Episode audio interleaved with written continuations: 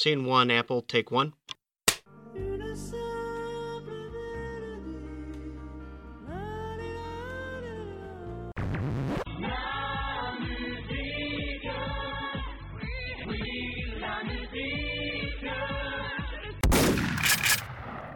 Salut à toutes, salut à tous. Vous écoutez le quatrième épisode de La Mélodie du Bonheur, votre podcast hebdomadaire consacré à la musique de tous horizons. Du rock, de la pop, du hip-hop, un peu de tout.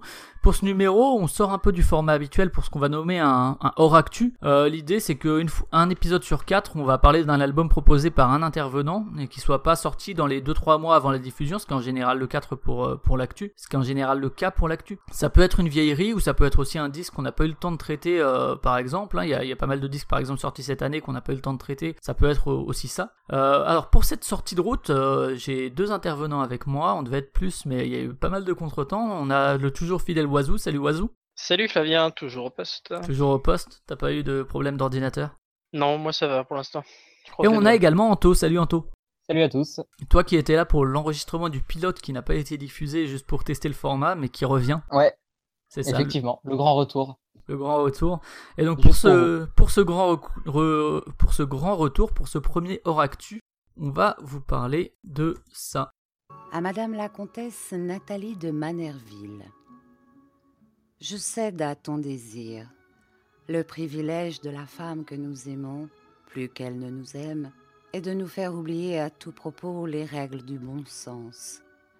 Pour ne pas voir un pli se former sur vos Alors, un littéraire dans l'assemblée a-t-il la reconnu l'œuvre dont il est tirée cette lecture que le Oiseau, peut-être.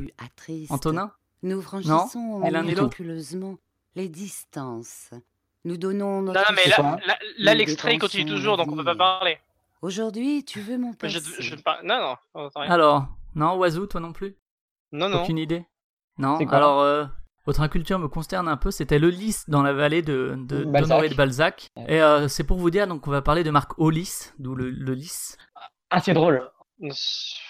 Et donc, Marcolis, c'est l'album de l'artiste éponyme, figurez-vous que j'ai cherché, donc on dit pas l'album éponyme, c'est un abus de langage.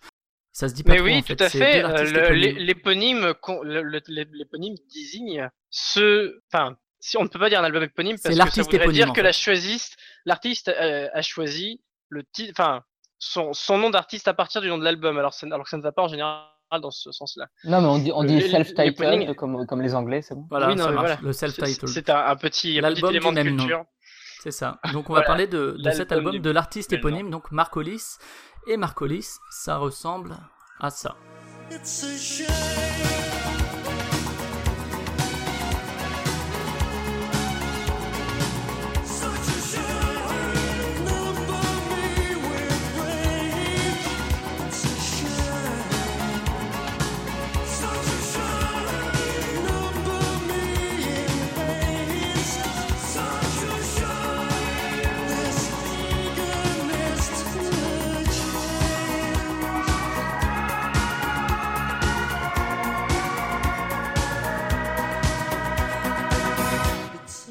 Alors vous aurez sûrement reconnu ce, ce morceau qui passe souvent sur RFM ou sur Nostalgie, euh, qui est un morceau de Talk Talk, euh, qui est Such a Shame. Donc euh, Talk Talk, on les connaît, euh, enfin en France en tout cas, on les connaît surtout pour...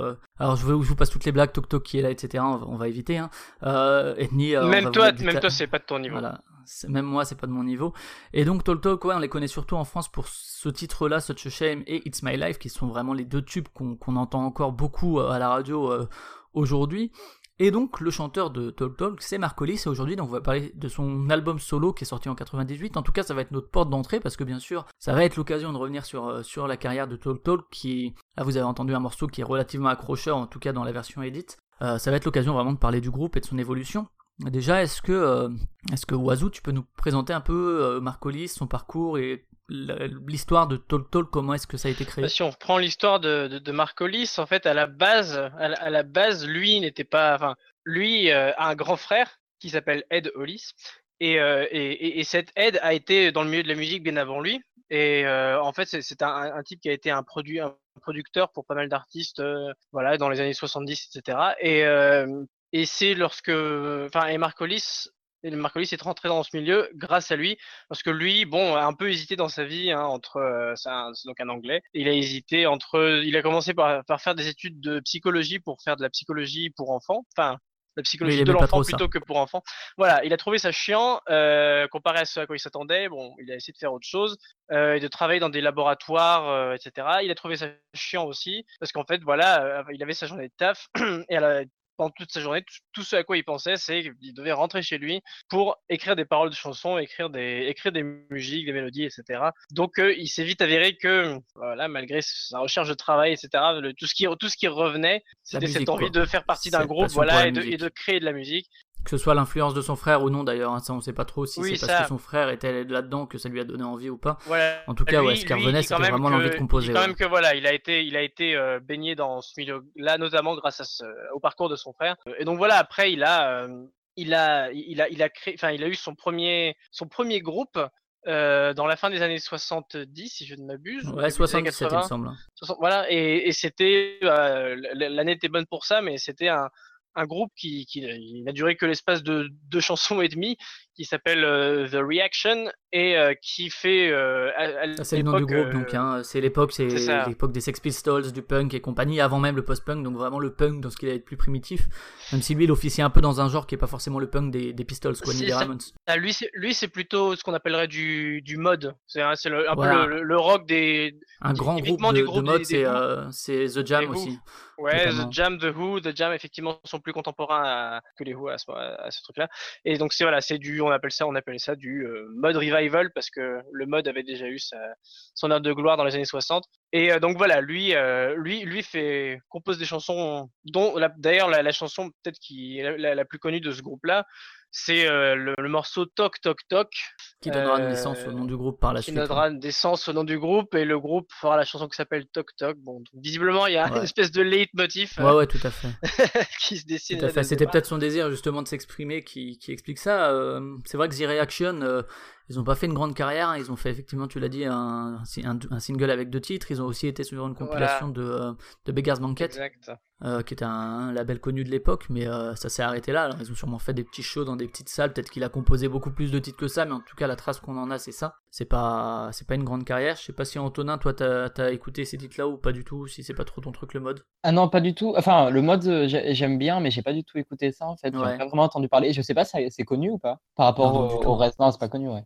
D'accord. Non, The Reaction, ouais. Non, c'est- ça, Ah, j'ai- Et c'est lui qui chante.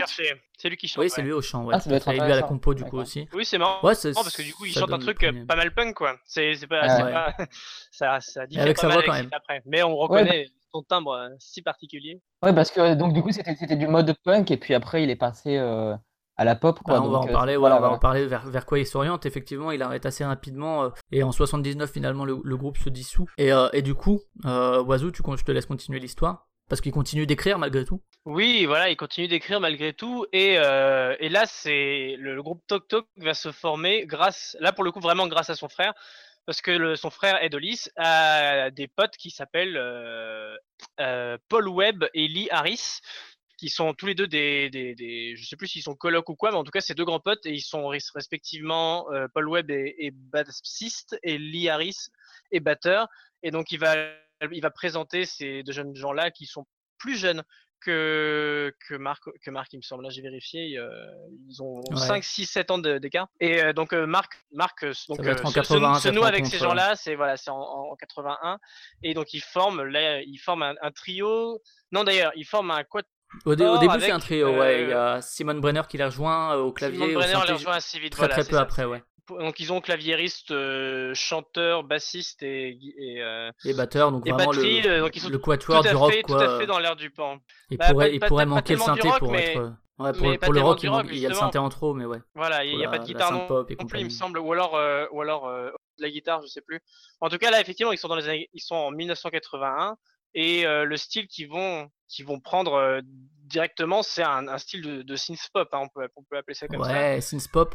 Il y a aussi le courant new romantique qui est très très spécifique et auquel ils se rattachent leur tout premier album.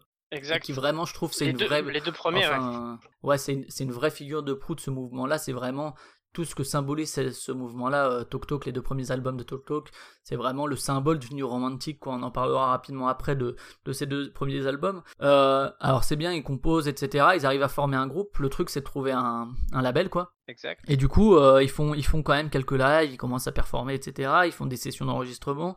Et ils sont malgré tout signés quand même par EMI, hein, qui est pas non plus un petit label déjà à cette époque-là, c'est quand même un gros label pour. Tout euh, à fait. pour un petit groupe qui eh ben, commence. ils ont- Et euh, du coup, le nom effectivement de Talk Talk vient du nom Talk Talk Talk qui était sur la compilation en question dont on a parlé plus tôt. Et ils réduisent ça euh, à deux talks, ils en enlèvent 20. Et, euh, et du coup, du coup, ils font leur premier album, donc qui est The Party's Over. On va peut-être commencer à, on, va un peu retracer hein, la, la discographie, ça me paraît le, truc le plus, le plus évident. On passera peut-être un morceau, pas forcément au, moment où on parle de, de l'album de, de Marcolis parce que ça fera un peu tard. Mais à- en tout cas, à partir du moment où il y a une rupture dans le style et où ça commence à se diriger vers ça, on va, on va commencer peut-être par Parties Over et It's My Life, qui sont deux albums qu'on peut quand même réunir plus ou moins. Euh, Antonin, toi, tu les as pas écoutés ces, ces premiers albums, hein, je crois. T'as commencé à The Color of Spring. Euh, non, non, ouais, et euh, en fait, c'est. Moi, j'avais écouté les deux, premiers, les, les deux derniers albums qu'ils avaient fait, Spirit of Eden et Laughing Stock. Et Ouais. je vous avoue que j'ai vraiment, j'avais vraiment pas du tout envie d'écouter euh, les albums précédents parce qu'on on en parlera après, ils sont tellement Eh euh, ben, on va te magnifiques. donner envie. on Ouais, va voilà, donner ça. envie de les Donc, écouter, je pense que je vous donne un conseil euh, que j'aurais pas dû suivre, moi. Enfin, j'aurais dû faire l'inverse. Allez écouter les premiers albums et vous bloquez pas au dernier juste parce, qu'il, euh, parce que c'est différent. Voilà. Bah, sur- surtout qu'on va en parler, mais il y a vraiment une évolution discographique qui est très très remarquable chez ce Bah groupe-là. oui, déjà, hein. rien, rien contre euh, The Color of Mm. Spring et, euh, et les deux derniers. C'est, Et Color of Spring est vraiment l'album de la transition. hein. Il y a vraiment ouais, cette notion de transition, ouais. rupture, continuité qui est très Il y a importante. Du coup, effectivement une transition parce que Hmm. c'est ça, on peut, on peut, on peut avoir l'impression on sur les vite fait que hein. voilà, euh, ils ont été, euh, ils, ils ont fait leur, euh, leur mélasse pop dont on va parler avant et que paf, ils sont devenus cette espèce de d'entité euh, qui fait les- des expérimentations, de l'improvisation, qui du jazz, de- du machin, du jazz, qui devient euh, influence, enfin qui devient une grosse influence. On parlera de l'influence post-rock ouais. et blablabla. Alors que voilà, il y a quand même, il y a quand même euh, une transition et je pense un mouvement qui se dessine, même s'il a été très très rapide, très brusque. Ouais, on, a, euh, on a parlé il y a, il y a deux épisodes de Ulver qui avaient euh, cette évolution très marquée si on écoutait le début et la fin de la discographie, alors qu'en fait c'était aussi beaucoup plus peu progressif que ça et qu'il y avait déjà des évolutions internes à la discographie. C'est vrai que là, écoutez, ils ont pas 20 26 milliards d'albums, hein. ils ont euh, donc euh, The Party's Over, ils ont It's My Life, ils ont Color of Spring, ils ont Ouais, euh, ils en ont Spirit of. Eden. Laughing Stock, Laughing Stock, pardon, Laughing Stock c'est un album de Warren Hand, sûrement en référence à celui-là, mais et après l'album solo de Marcolis dont on parlera à la fin. Mais ça fait six albums pour voir vraiment cette évolution et on la voit très clairement. On va peut-être donc du coup avec Wazoo commencer à parler un peu de, de Parties Over, It's My Life, sachant que c'est deux albums qu'on peut réunir même s'ils sont différents. Wazoo, peut-être euh, commencer par, par le début, Parties Over? Ouais, ouais, bah Parties Over, c'est donc euh, c'est leur, leur premier album et, euh, et, et d'emblée, euh, voilà, on peut bien voir l'influence néoromantique dont on parlait tout à l'heure. hein, et pour préciser un peu ce que c'est, c'est si vous si euh, si vous voyez ce que fait comme type de musique Dépêche Mode, surtout à leur début, mais bon, a priori ils sont Ouais, toujours surtout au restés assez fidèles sur, euh, à, à- leur style. Mais bon, effectivement, c'est voilà, c'est des morceaux qui vont être donc euh, synthétiques euh, dans le sens où avec un synthé bien kitsch quoi. avec un, synthé synthé, bien un synthé kitsch. bon tant pis. euh, Et, euh, et pourquoi New Romantics Parce qu'en général, c'est des morceaux qui sont, on va dire, pleins d'émotions, euh, qui sont, euh, j'ai envie de dire, explosent à la, à la tête, euh, aux oreilles du, de l'auditeur. C'est, c'est assez peu de, comment dire, je, assez peu de nuances. J'ai l'impression en général, c'est plutôt, c'est, euh, c'est romantique, quoi. C'est, on y va à fond dans les. Comme un peu les comédies, rom- les les, sentiments. les comédies romantiques euh, n'ont pas cette prétention d'aller autre part que l'émotion première quoi du romantisme. Il y a un peu de ça aussi chez les chez les chez les New Romantics et c'est vrai que Parties Over spécialement est très très marqué là-dessus. Il y a déjà une évolution vers It's My Life, mais euh, ouais les, les tout premiers albums de Depeche Mode sont vraiment des aussi des symboles du New du New Romantic qu'on peut beaucoup lier au, au mouvement de la synth pop notamment euh, parce qu'il y a ce côté très euh, assez euh, assez pas dansant c'est pas le terme mais assez synthétique justement avec une Ouais, grosse grosse présence Très synthétique et très premier degré et très, c'est, c'est, c'est- voilà. Est-ce que, est-ce que, parce qu'on on sait tous que les, les derniers albums sont vraiment euh, à part euh, dans le monde de la musique et tout, mais est-ce que, est-ce que ces premiers albums, les deux premiers albums là, par exemple, est-ce qu'ils ressemblent à un, un Dépêche Mode générique, euh, un New Order par exemple, ou est-ce que c'est vraiment, euh, on voit déjà euh, le groupe qui se démarque des autres Alors, je pense que New Order avait déjà beaucoup plus de personnalité que, Ouais. que Tok Tok. Hein. Euh, New. Order, euh, quand ils ont commencé à faire plus de la New Wave, presque de la, du New Romantic, même si tous ces gens-là, hein, ils sont en, en relation au niveau de la basse aussi, etc. Il y a, il y a clairement des liens entre les différents genres, mais New Order a vraiment son identité et, et c'est l'après Joy Division, donc il y a vraiment quelque chose de particulier. Euh, Dépêche Mode, euh, Dépêche Mode, on pourrait un peu comparer ça, c'est-à-dire que leur identité, ils l'ont vraiment trouvé au troisième, quatrième album avec euh, Black Mass, il me semble, hein.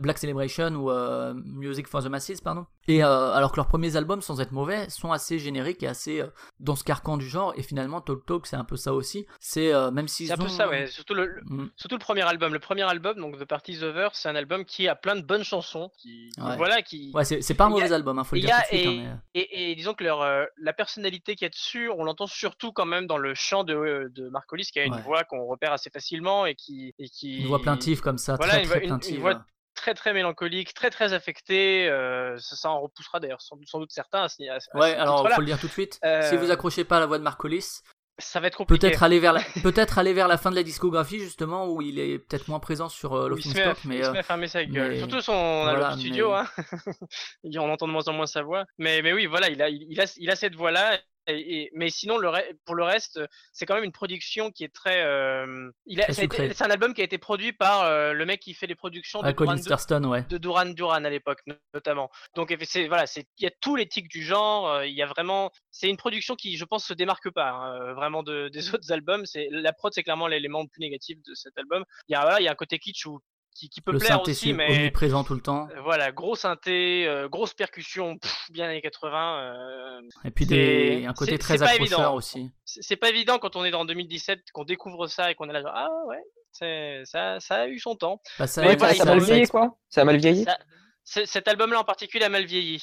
D'accord. Si Parce que, parce par exemple, Dépêche, Dépêche Mode, par exemple, moi je trouve que ça s'écoute toujours. euh, Ah même, oui. même leur premier album que j'aime beaucoup, euh, oui, ça, ça a fait son temps, mais, mais ça s'écoute toujours. Donc, euh, Talk Ouais, Talk, moi, je dirais peu- que les premiers albums de Talk Talk, ça a pas forcément mal vieilli. C'est représentatif d'une époque et de- du style. Ça a vieilli clairement euh, au niveau du son, des synthés notamment. C'est très très euh, marqué dans son époque.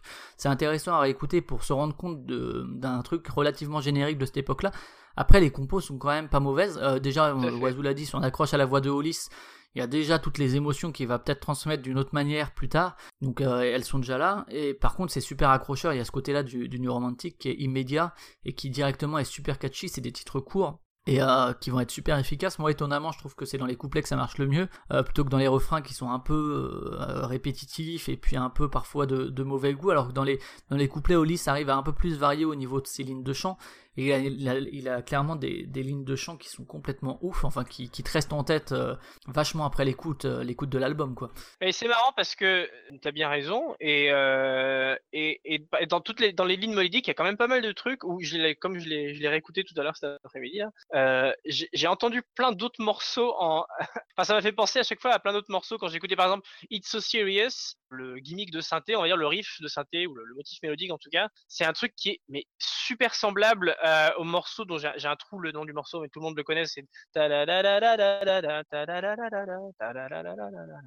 Vous voyez ou- les gens ont reconnu. Nous pas, mais les Voilà. auditeurs sûrement. Mais si, bon bref, peu importe. Le morceau qui fait. Ah oui, euh, euh, c'est euh, le ouais, titre je vois euh, Or- quoi Orchestra in the Dark. Voilà, c'est Et ça. Et euh, bah, le titre, c'est leur plus connu, c'est euh, Eh justement. Enola Gay. Enola Gay. Et bah, et bah, et si vous écoutez It's So Serious en pensant à cette chanson, à mon avis, vous verrez vraiment, vraiment les liens. Euh, et, et ça m'a fait ça pour d'autres chansons, mais j'ai, j'ai, pas à chaque fois retrouvé exactement à quoi ça me faisait penser, mais ça me fait penser à des trucs très précis. Donc je sais pas si c'est juste euh, je, Hollis qui était dans l'air du temps et qui il se rendait pas compte qu'il piochait des trucs à droite à gauche et de toute façon tout le monde le faisait à mon avis hein. mais euh, mais c'est mais c'est marrant parce que j'ai beaucoup moins cette impression sur l'album d'après enfin j'ai pas eu en le réécoutant euh, je, je me suis pas dit putain mais ça c'est vraiment ce groupe là quoi et c'est vraiment cette Après, il y a- chanson là il y a- c'est Il y a déjà des choses aussi qui font penser à ce qu'ils feront quand même plus tard dans leur registre plus expérimental, notamment au niveau Hollis. Des fois, ils se lâchent euh, sur des très longues notes, très plaintives, où ils, ils, ils tardent à, finir sa note et euh, qui reviendront beaucoup après, justement, à partir de Color of Spring.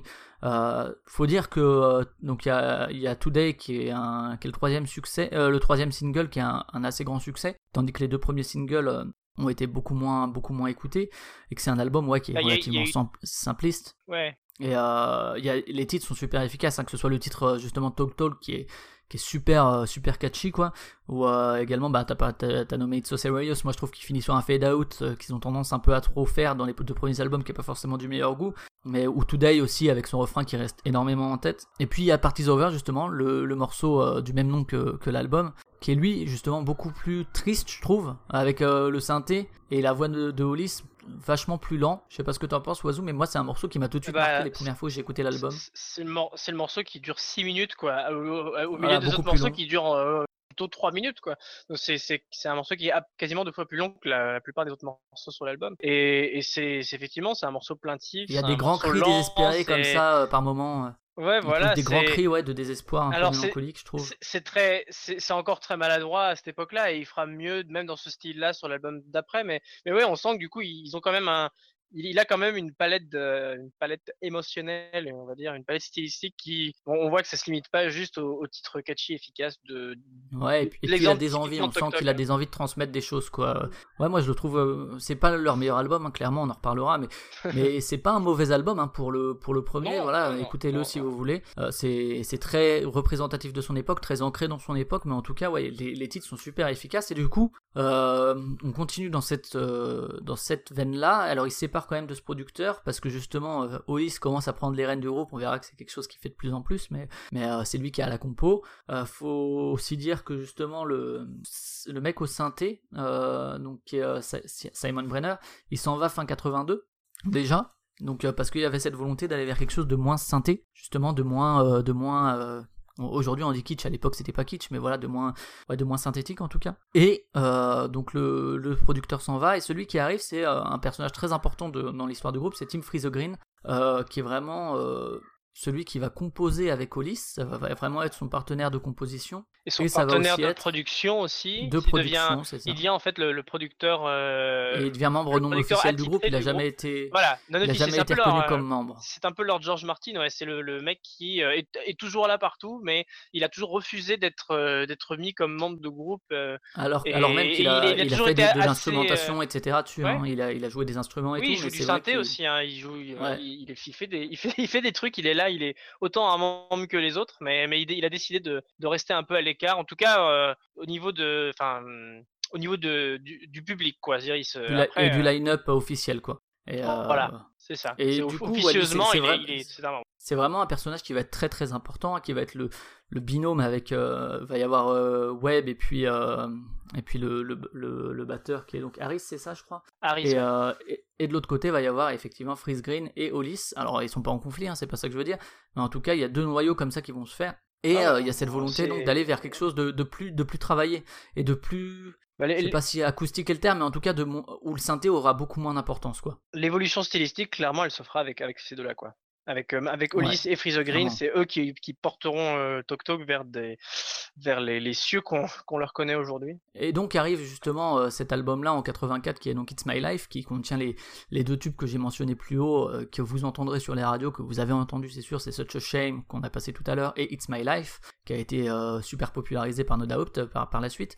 Et ces deux titres-là, effectivement, c'est des hits en puissance, même si Such a Shame hein, est pas si simple que ça finalement, Wazoo. Euh, notamment l'intro, je pense à l'intro.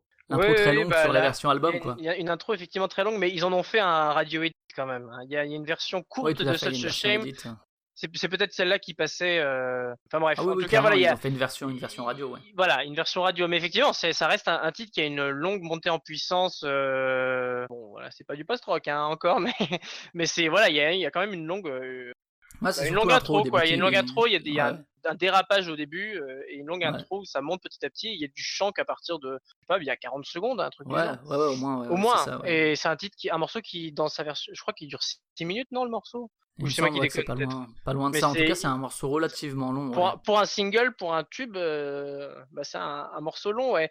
Et c'est un morceau qui, alors il y a un refrain qui explose, mais les, les couplets sont très, bah, pareil, très mélancoliques, très lents. Vous avez peut-être aussi le, le clip hein, qui, euh, est, qui est assez, assez, Ah, assez, assez connu aussi. J'adore ce clip. Ce clip est, est vraiment, c'est, c'est, c'est- effectivement, t'as Marc, t'as Marc Hollis qui est, qui, qui est omniprésent dans le clip. Les autres, on les voit quasiment pas. Et juste, il est face à la caméra et, euh, et il a un grand sourire jusqu'aux oreilles et il chante en même temps et il fait un peu l'imbécile. euh, Et il fait les grimaces tout le il temps fait et des grimaces, sur, ouais. sur, des sur les concerts parce qu'il est très expressif au niveau du visage. ouais, et il est euh, sans, sans sourire. il y a un côté très, très, très, très ridicule. Hein, quand on le regarde la première fois, on se dit Oui. putain, on est mort de rire parce qu'on se dit qu'est-ce que c'est que ce mec. Mais pas un Mais en ridicule, même temps, il y a un c'est pas côté- ridicule à leur dépens. Parce que, et, Et il y a un côté c'est très triste, ouais, euh, dans, dans son visage, quoi. Oui, et je sais pas, tr- triste peut-être, mais après disons qu'il y a d'autres plans dans le clip. euh, Bon, on va pas faire une étude entière du clip, mais il y a d'autres plans où, en gros, lui, il est sur, euh, il est à l'avant-plan et derrière, rythme, derrière, et puis- derrière, t'as un, un écran, enfin, t'as un, hein, j'ai un, fond vert. Un fond vert, voilà. Derrière, t'as un fond vert, merci. Où euh, ils, ils ont une, où t'as Marc Hollis qui avance de façon très lente, alors que le monde autour de lui avance, euh, avance beaucoup plus rapidement. Et c'est une Ouais, chanson puis il y a des moments où il danse en où il bouge rythme. Ouais, c'est- c'est une chanson bon, qui est inspirée d'un, d'un- d'un texte, je sais plus quoi, mais en gros, c'est une chanson qui parle un peu du fait que qu'il faut, qu'il faut accepter de changer, et que c'est pas facile d'accepter de changer. Il y a en tout cas une partie de la chanson qui en parle, et c'est, c'est exprimé dans le clip. Donc ouais, c'est une thématique assez, euh, ouais, c'est une thématique pas, pas forcément évidente, quoi. Et, euh, et, euh, Et donc, regardez ce clip, Such a Shame. Il y a aussi quelque chose qui arrive avec It's My Life, c'est euh, au niveau de la pochette qui vont toutes être plus magnifiques les unes que les autres, je trouve. C'est James Ouais. Marsh qui va toutes les réaliser à partir de là. Et ouais, c'est clairement, vraiment euh, un c'est style très ça, hein. marqué, ouais. Ouais, voilà, c'est pas le même style. Et là, euh, pour le coup, c'est justement James March qui va être l'artiste des pochettes à partir de là. Donc il y a celui-là, effectivement, qui est un tube. Il y a It's My Life, on en a parlé, qui sont aussi, qui sont tous les deux des singles. Et il y a ég- également Dum Dum Girl qui ouvre l'album, qui a une, ligne, voilà, qui a une ligne de basse complètement folle, euh, Ouais. super accrocheuse. Et on voit là qu'il y a une continuité quand même avec le premier album du côté on va vous accrocher, on va faire des, titres super pop, super accrocheurs, malgré une évolution, mais il y a quand même cette volonté là toujours quoi de faire de la pop quoi. Ouais, et en même temps, c'est marrant parce que c'est l'album où euh, il commence alors, euh, il, un petit peu à se rebeller quand même contre euh, contre le diktat de l'industrie du disque, tous les toutes les toutes les contraintes qu'il a parce que alors c'est un disque qui est euh, très commercial en soi quand même parce que bon des morceaux comme Such a Shame, comme It's My Life, comme Dum Dum Girl, comme plein d'autres trucs sur l'album, c'est voilà c'est des tubes et ça va faire du pognon c'est sûr et, et c'est fait pour plaire, etc. Mais après, il y a, y a notamment l'anecdote de cette, euh, de, du clip de It's My Life, où en gros, ils étaient, c'est un, un- clip qui présente plein de, plein de, de, de footage de, de footage d'animaux euh, dans la savane, en Afrique, en Asie, etc. Bon, c'est, un clip genre euh, world music animalier, peu, un peu vraiment super cliché. Enfin, je l'ai- je l'aime vraiment pas ce clip et, euh, et j'aime pas trop trop la chanson d'ailleurs non plus donc ça, ça, ça va bien ensemble et il y a ce en gros le groupe était enfin Marc Hollis était censé faire des il est censé faire le, le, le, le lip dub quoi il est censé faire le dub de faire semblant de chanter pendant que ça pendant que ça passe pour que ça fasse faire ouais. du bon du bon footage pour les clips Le Alors lip 5, le lip 5. le lip sync, voilà. Et en fait, ils ont, ils ont voulu tourner la première fois, première fois la vidéo, mais en fait, le groupe a, a- a- a un peu parodié le truc. Donc, euh, il, a, pas du tout pris ça au sérieux. Il s'est vraiment moqué du fait de, euh, faire ça. Et du coup, bah, ça, a fait chier les gens de, de, de, EMI, et, euh, enfin, du label. Et euh, ils ont voulu. Ils ont retourné la vidéo et là pour le coup Marc Hollis n'a rien dit. Il a pas ouvert la bouche de tous les plans où il était filmé. Du coup à chaque fois qu'on voit Marc Hollis sur ce clip là, c'est des espèces de, de, de, de, de travelling de caméras qui sont censés être super, euh, voilà, super emphatiques, etc. Et t'as juste Marc Hollis qui ferme la bouche et qui regarde, qui regarde la, Ah ouais. la caméra. On verra que c'est pas le seul moment où il, justement il va contre, contre l'institution. Ouais. Ouais. Et, et du coup, c'est pour ça que je pense que le clip de, de Such a Shame, qui a dû être fait euh, à peu près dans les mêmes eaux, hein, sans doute un peu avant, lui, pour le coup, il ouvre beaucoup la bouche sur ce clip-là. Mais voilà, c'est un clip qui est un peu ridicule, mais je pense qu'ils en jouent pas mal. Et genre, clairement, ils ils s'amusent parce que bon, ils savent très bien que c'est un peu ridicule. Et euh, quand, quand le. Enfin, voilà. On va pas revenir sur ce clip-là, mais c'est. Ouais, ils sont clairement dans une phase où ils, ont- ils commencent à, à avoir, à avoir une certaine distance avec ça et, euh, et ça, se, ça, se, ça se ressent dans certains choix et, et dans certaines pistes La parce que label, ouais. Certaines pistes parce que sur ce morceau, sur cet album, il y a, il y a un morceau notamment qui C'est un album qui est un peu, qui, qui prolonge quand même, je l'ai dit, hein, au niveau de l'aspect pop, l'aspect euh, commercial, où on va toucher les masses euh, avec des morceaux très accrocheurs, etc., no- notamment au niveau des refrains. Mais Ouais. il est quand même plus sombre et plus- beaucoup plus varié, plus nuancé, plus, même plus lyrique que, que le précédent. Je trouve, euh, notamment, je pense à, Oui, oui, à oui, Tomorrow. Started, euh, qui a un passage, star- euh, un passage un peu jazzy qui part, euh, qui part en vrille, quoi, un moment. Et il y a aussi Ouais, ouais, c'est- Call in the Night Boys, où pareil, il y, a un- il y a un passage qui part complètement en vrille, qui est pas ça, du tout clair- dans, dans le- clairement un truc qui annonce, pop de l'époque. C'est ça, ça, annon- ça annonce les risques supplémentaires qu'ils vont prendre sur Color, Color of Spring et ne parlons même pas de, de Spirit of Eden et, et compagnie. Mais euh, y a- y a- effectivement, là, on peut, on peut déjà voir à côté de la pop super évidente euh, qui ils commencent à prendre des risques. Qui, ouais, ils prennent des risques, ils vont vers d'autres directions. Et ça paye, et Alors, ça paye très bien parce que c'est l'album est Ouais. un succès phénoménal. hein. Et par contre, on peut pas, on- je pense qu'on peut pas à l'époque, en écoutant It's My Life, prédire ce que sera par la suite euh, Talk Non, Talk. on Euh, va- on peut va être surpris peut-être par les On va choix. pas pousser quand On même. peut peut-être être surpris par les choix sur certains titres, mais sans aller jusque là. Euh, on va peut-être s'arrêter là sur euh, It's My Life. Pareil, hein, c'est un, un bon album dans son genre, très qui prolonge, qui Oui, annonce je- un petit peu quand on connaît la Et je suite. trouve qu'il a mieux vieilli que, que, le, que le précédent parce que pour le coup, tu, tu sens quand même que le, le que la, la- Au niveau de la niveau, prod, euh, prod, c'est quand même moins baveux que, que le truc précédent. C'est moins, il y a plus une, c'est plus ont- intéressant d'y retourner. Il y a plus retourner, de, de petites Et Il y a plus surprises. de personnalité. Alors c'est effectivement très typé années 80, mais c'est euh,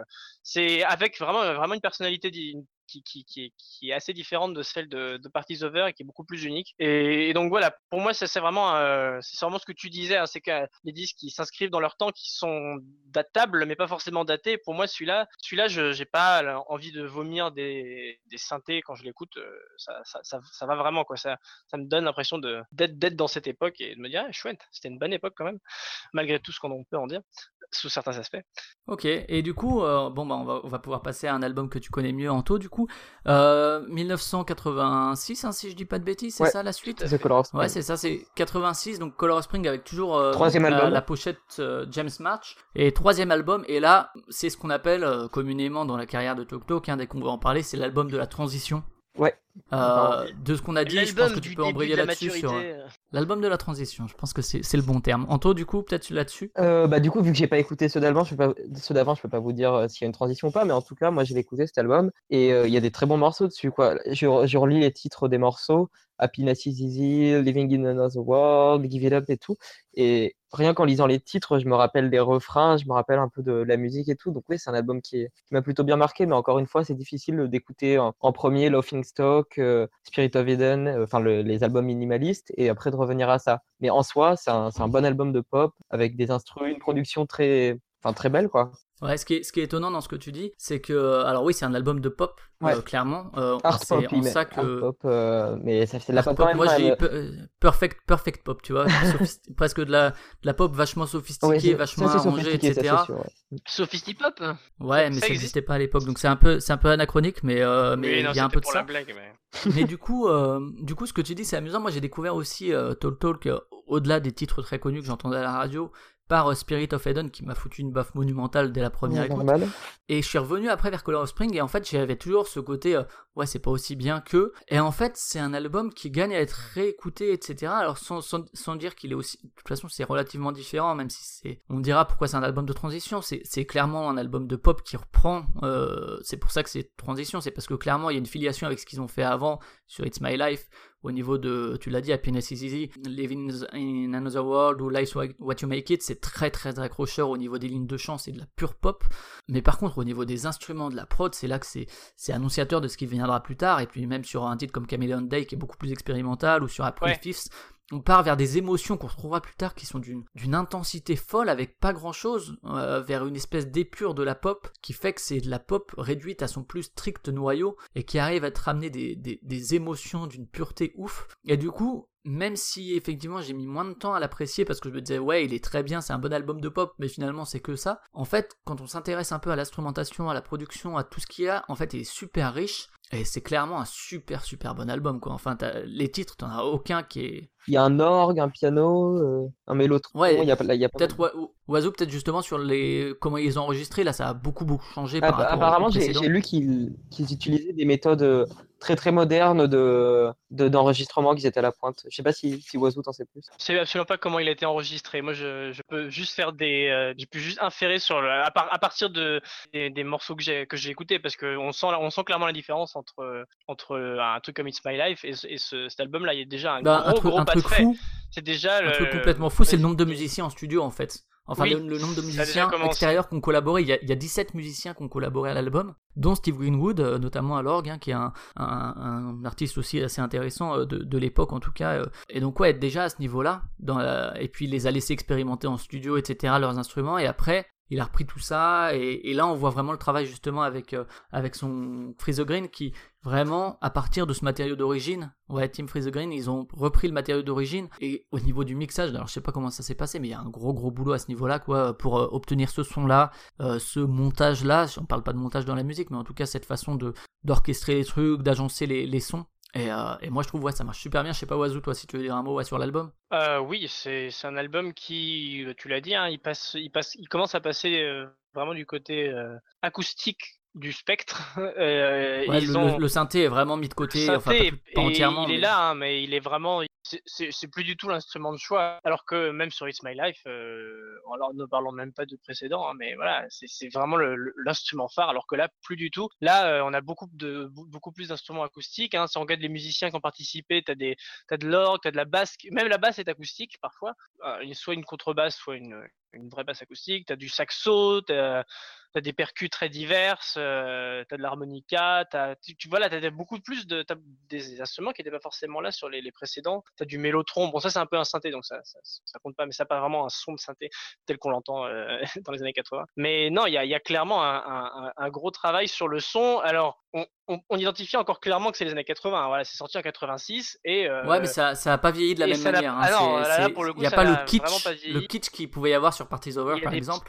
Voilà, il y euh, a des petits trucs euh, super catchy, genre typiquement le, je sais plus si c'est euh, si un piano ou une basse qui fait ça, mais le le le, le, le- riff d'entrée de euh, Life Life's Life's What You Make It, Ouais, c'est ça. Tam, tam, ça, ça tu Ouais, sens ouais. que c'est les années 80, mais pour Et autant puis après derrière, t'as la, la, la guitare qui arrive comme ça et qui ouais, fait- euh, c'est- incroyable. Pardon, j'ai de faire des ça reste en tête de, ça reste en tête de ouf quoi. Ouais, c'est super. Et voilà, c'est encore un c'est encore un album de pop. Hein. On n'est pas on n'est pas dans le c'est pas du Laughing Stock euh, du tout. Mais euh, mais mais voilà, c'est comme comme le précédent où on avait un morceau comme Tomorrow Started qui présentait des passages un peu plus un- des passages un peu plus jazzy. Et ben là, on a euh, on a euh, effectivement Chameleon Day. On a appris le Fifth. Chameleon Day, ouais, quel Euh, plus- Chameleon Day surtout hein, avec le Fifth, ses- quand ses- il part dans, dans les aigus, euh, Ouais, il, et quand il part dans les aigus sur April Fifth, c'est complètement fou. Enfin, et il commence c'est il commence à assez représentatif. sur des morceaux comme Taphead. C'est ça. après, hein.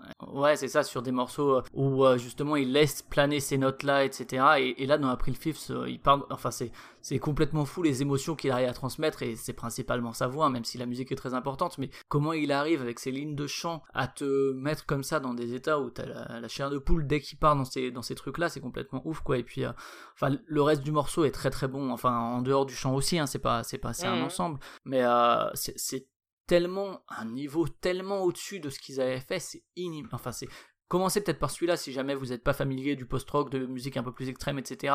pour euh, voir un peu ce que c'est.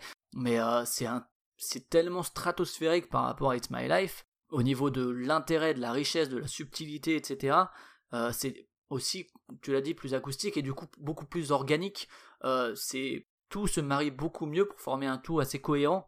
Oui, c'est le premier, Et, c'est le premier album où il tu sens que Hollis et, du coup forcément Freeze the Green, je, je vais plus forcément parler d'Hollis à ce niveau-là, mais c'est le moment où il commence à, entendre le silence, à prendre le silence en compte dans sa musique. c'est le moment où là où ils commencent à reprendre le contrôle du truc et où ils se disent ok nous on va faire de la musique comme ça on va là clairement par contre si tu découvres celui-là tu peux te douter enfin tu peux à l'époque je sais pas si on pouvait s'en douter mais clairement il y a beaucoup beaucoup d'éléments qui font penser à ce qui viendra après en fait ils font de la pop mais en ayant conscience de ce qui viendra après alors que sur It's My Life je sais pas s'ils avaient conscience de vers où ils iraient là je pense qu'ils avaient pleinement conscience de vers où ils voulaient aller quoi Oui, bah là, là, ne serait-ce que quand tu regardes le track listing, hein, les, toutes les, tous les morceaux sont exclusivement euh, écrites par Freeze Green et Hollis, alors que les autres, il y avait toujours l'inclusion de euh, tel ou tel membre. Euh, là, là, c'est, là, c'est plus le cas, quoi. C'est, c'est eux deux qui font le truc, les autres sont de- devenus, commencent déjà à devenir des musiciens de studio, hein, même les, même les membres fondateurs, hein, comme euh, Webb et, euh, et, et Et Harris, ouais. hein, les deux sont, commencent déjà à être des exécutants et, euh, les- l'exécutant du, du double cerveau de Hollis et, et Freeze the Green qui sont en train de faire un truc, euh, qui sont en train de couver un truc qui, qui, qui va être complètement ouf. Sur le, sur le track listing aussi, ce qui est intéressant, c'est comme vous disiez avant, les, les morceaux des autres albums duraient euh, 3 minutes, 3 minutes 30, le plus long c'était 5, 5 minutes 30, et là, euh, bon, les morceaux, ils sont euh, tous au-dessus de 4 minutes 30, quoi, avec un morceau qui dure euh, 8 minutes, ça, et ça, ça préfigure vraiment euh, Laughing Stock. Ouais, dans, Et, la, euh, dans la composition des morceaux Ouais, dans, dans, dans le, dans le, la, la durée, quoi, le, la, la montée du, typique du, du, du post-rock. euh. Bah, la manière dont on construit un morceau Ouais, voilà. sur la durée justement plutôt que d'essayer de faire un truc pop immédiatement Oui, avec le refrain qui, qui arrive au bout de 10 secondes. Bah, c'est Voilà, ça, c'est ça. là- Peut-être que pour que ce soit accrocheur, faut prendre le temps. Là, quoi. là c'est des morceaux qui, quand tu sens la, la, la- enfin, quand tu écoutes la façon dont, dont- dont ils, se, ils se développent, c'est des morceaux qui, euh, la raison pour laquelle ils sont si longs, c'est pas nécessairement que ils ont, ils ont tellement plus de choses à dire que les morceaux qui étaient, par exemple, sur It's My Life. C'est surtout que les music tous ces musiciens qui sont sur le, qui sont crédités, qui sont là en studio, ils, ils commencent à jammer en fait. Et ils commencent à jammer, mais sauf que c'est encore des jams pop, on va dire. C'est des, c'est des jams très, euh, très, très cadrés hein, dans, dans Ouais, dans- centré sur aussi la basse, pas mal. ça. Ils, se- ils font, ils font des petits trucs. euh, ils, L'improvisation, ça puis- sera, ça sera important pour, euh, pour Ah le oui. reste de. Tout à fait, ouais. On en reparlera beaucoup, je pense, quand on parlera de Là, la je pense qu'il n'y a, pas encore, y a vrai pas que ça encore énormément ici, de euh. place en- à ce stade-là pour l'improvisation en tant que telle, mais il, Mais ça commence. commence à libérer, il Mm. commence à libérer des créneaux pour que les musiciens puissent faire des trucs. euh, et voilà, bon, ça reste, ça reste des impro pop, enfin des impro, euh, des, des, des jam pop. Et, Ouais. et, euh, et c'est-à-dire que c'est intéressant de voir comment ça se passe euh, en live. Et, euh, et pour vous, si vous voulez écouter, il y a, il y, a deux, il y a deux documents live essentiels de Tok Tok. Tu as le, le live à Londres, le, que moi j'ai pas Le- écouté, mais à Londres de a écouté, je 86. crois. Ouais, il est, il est assez, il est assez bien. Et pour le coup, ça, c'est, ça montre, c'est un, aussi un, un album live qui montre qu'ils savent vers où ils voulaient aller parce que justement, ils se laissent beaucoup plus de temps et ils se laissent de la place à justement aller un peu vers ailleurs que juste les morceaux studio. Et euh, ça montre vraiment ce, qu'ils étaient tout à fait conscients de ce qu'ils faisaient et de ce qu'ils feraient, quoi, euh, déjà à cette époque-là, quoi. Oui, Et, ça, et donc quand- ça, c'est le premier document, effectivement. Et il y a le live à Montreux, il y a le live à Montreux, voilà, c'est ça, le live Festival Montreux euh, qui est complètement ouf parce que celui-là est filmé en plus. Et euh, donc euh, vous pouvez l'avoir en DVD dans votre marchand de journaux. C'est complètement incroyable de voir le truc sur scène parce que tu as d'un côté, tu as les musiciens qui vont tous leur truc avec leur, leur fringue vraiment super années 80, genre le guitariste avec le mulet jusque jusqu'aux fesses et, les, et, et le débardeur, enfin le Marcel blanc, enfin c'est parfait, c'est les années 80 parfait. C'est les années 80. et, à, et à côté de ça, au milieu, tu as Marcolis qui est planté là et qui est debout sur son truc, qui bouge, qui bouge quasiment pas et, et qui en fait est juste concentré sur son micro là. En... Avec des Je lunettes sais pas, noires si- je sais pas s'il est spécialement timide ou pas, hein, euh, mais Je euh, pense, sans- je pense doute- que honnêtement, il est pas tout à fait, il est pas tout à fait tout seul dans sa tête ou qu'il a en tout cas des soucis. Mais Parce que... vraiment Et ça se ressent dans sa que- musique et dans son comportement, ouais. Il a, il a ses lunettes fumées, on voit pas ses yeux. Il a ses cheveux qui lui couvrent le visage pendant la moitié du concert parce qu'au début il a une espèce de petite queue de cheval qui se barre euh, très vite. Et, et en fait il est, il est juste là et, et, il- se jette sur son micro quoi. Quand c'est à lui de chanter, il, enfin voilà, il est complètement mais possédé il fait comme dans le clip de Tok Tok en fait, mais en live quoi un peu.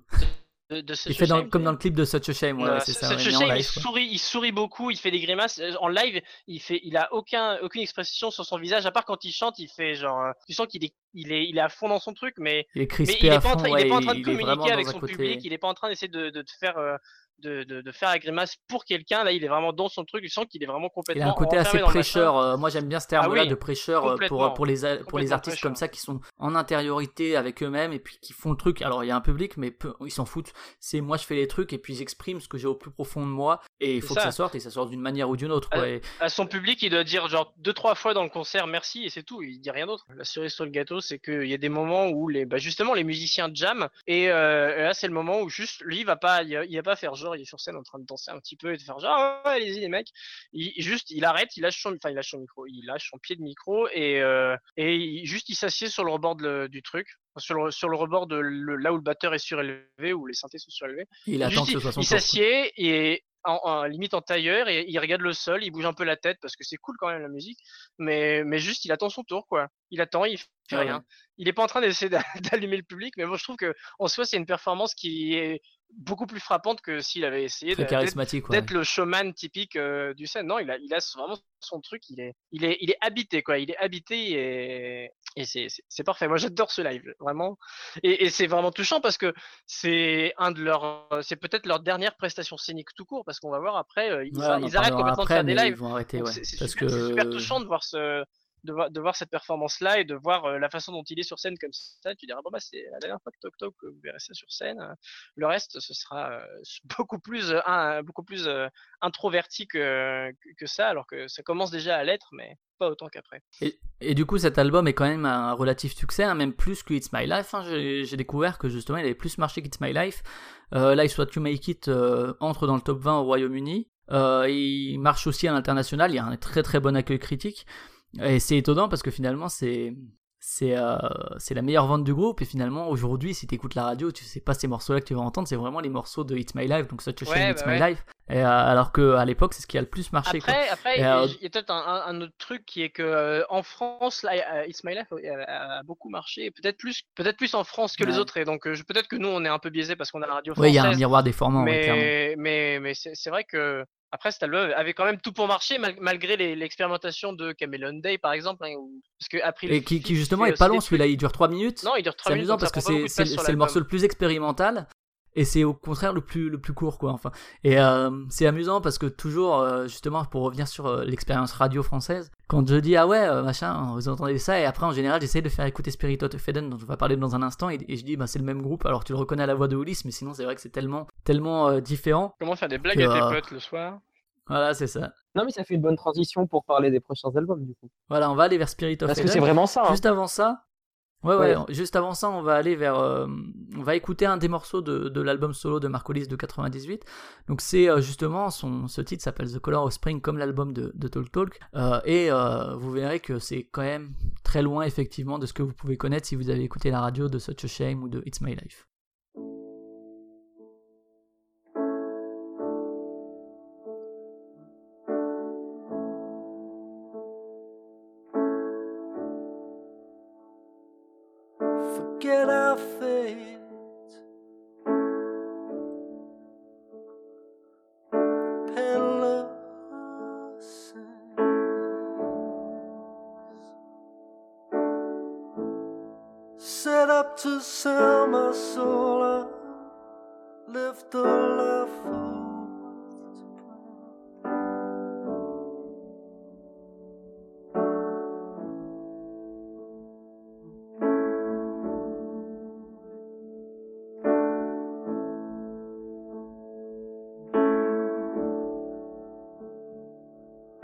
quiera que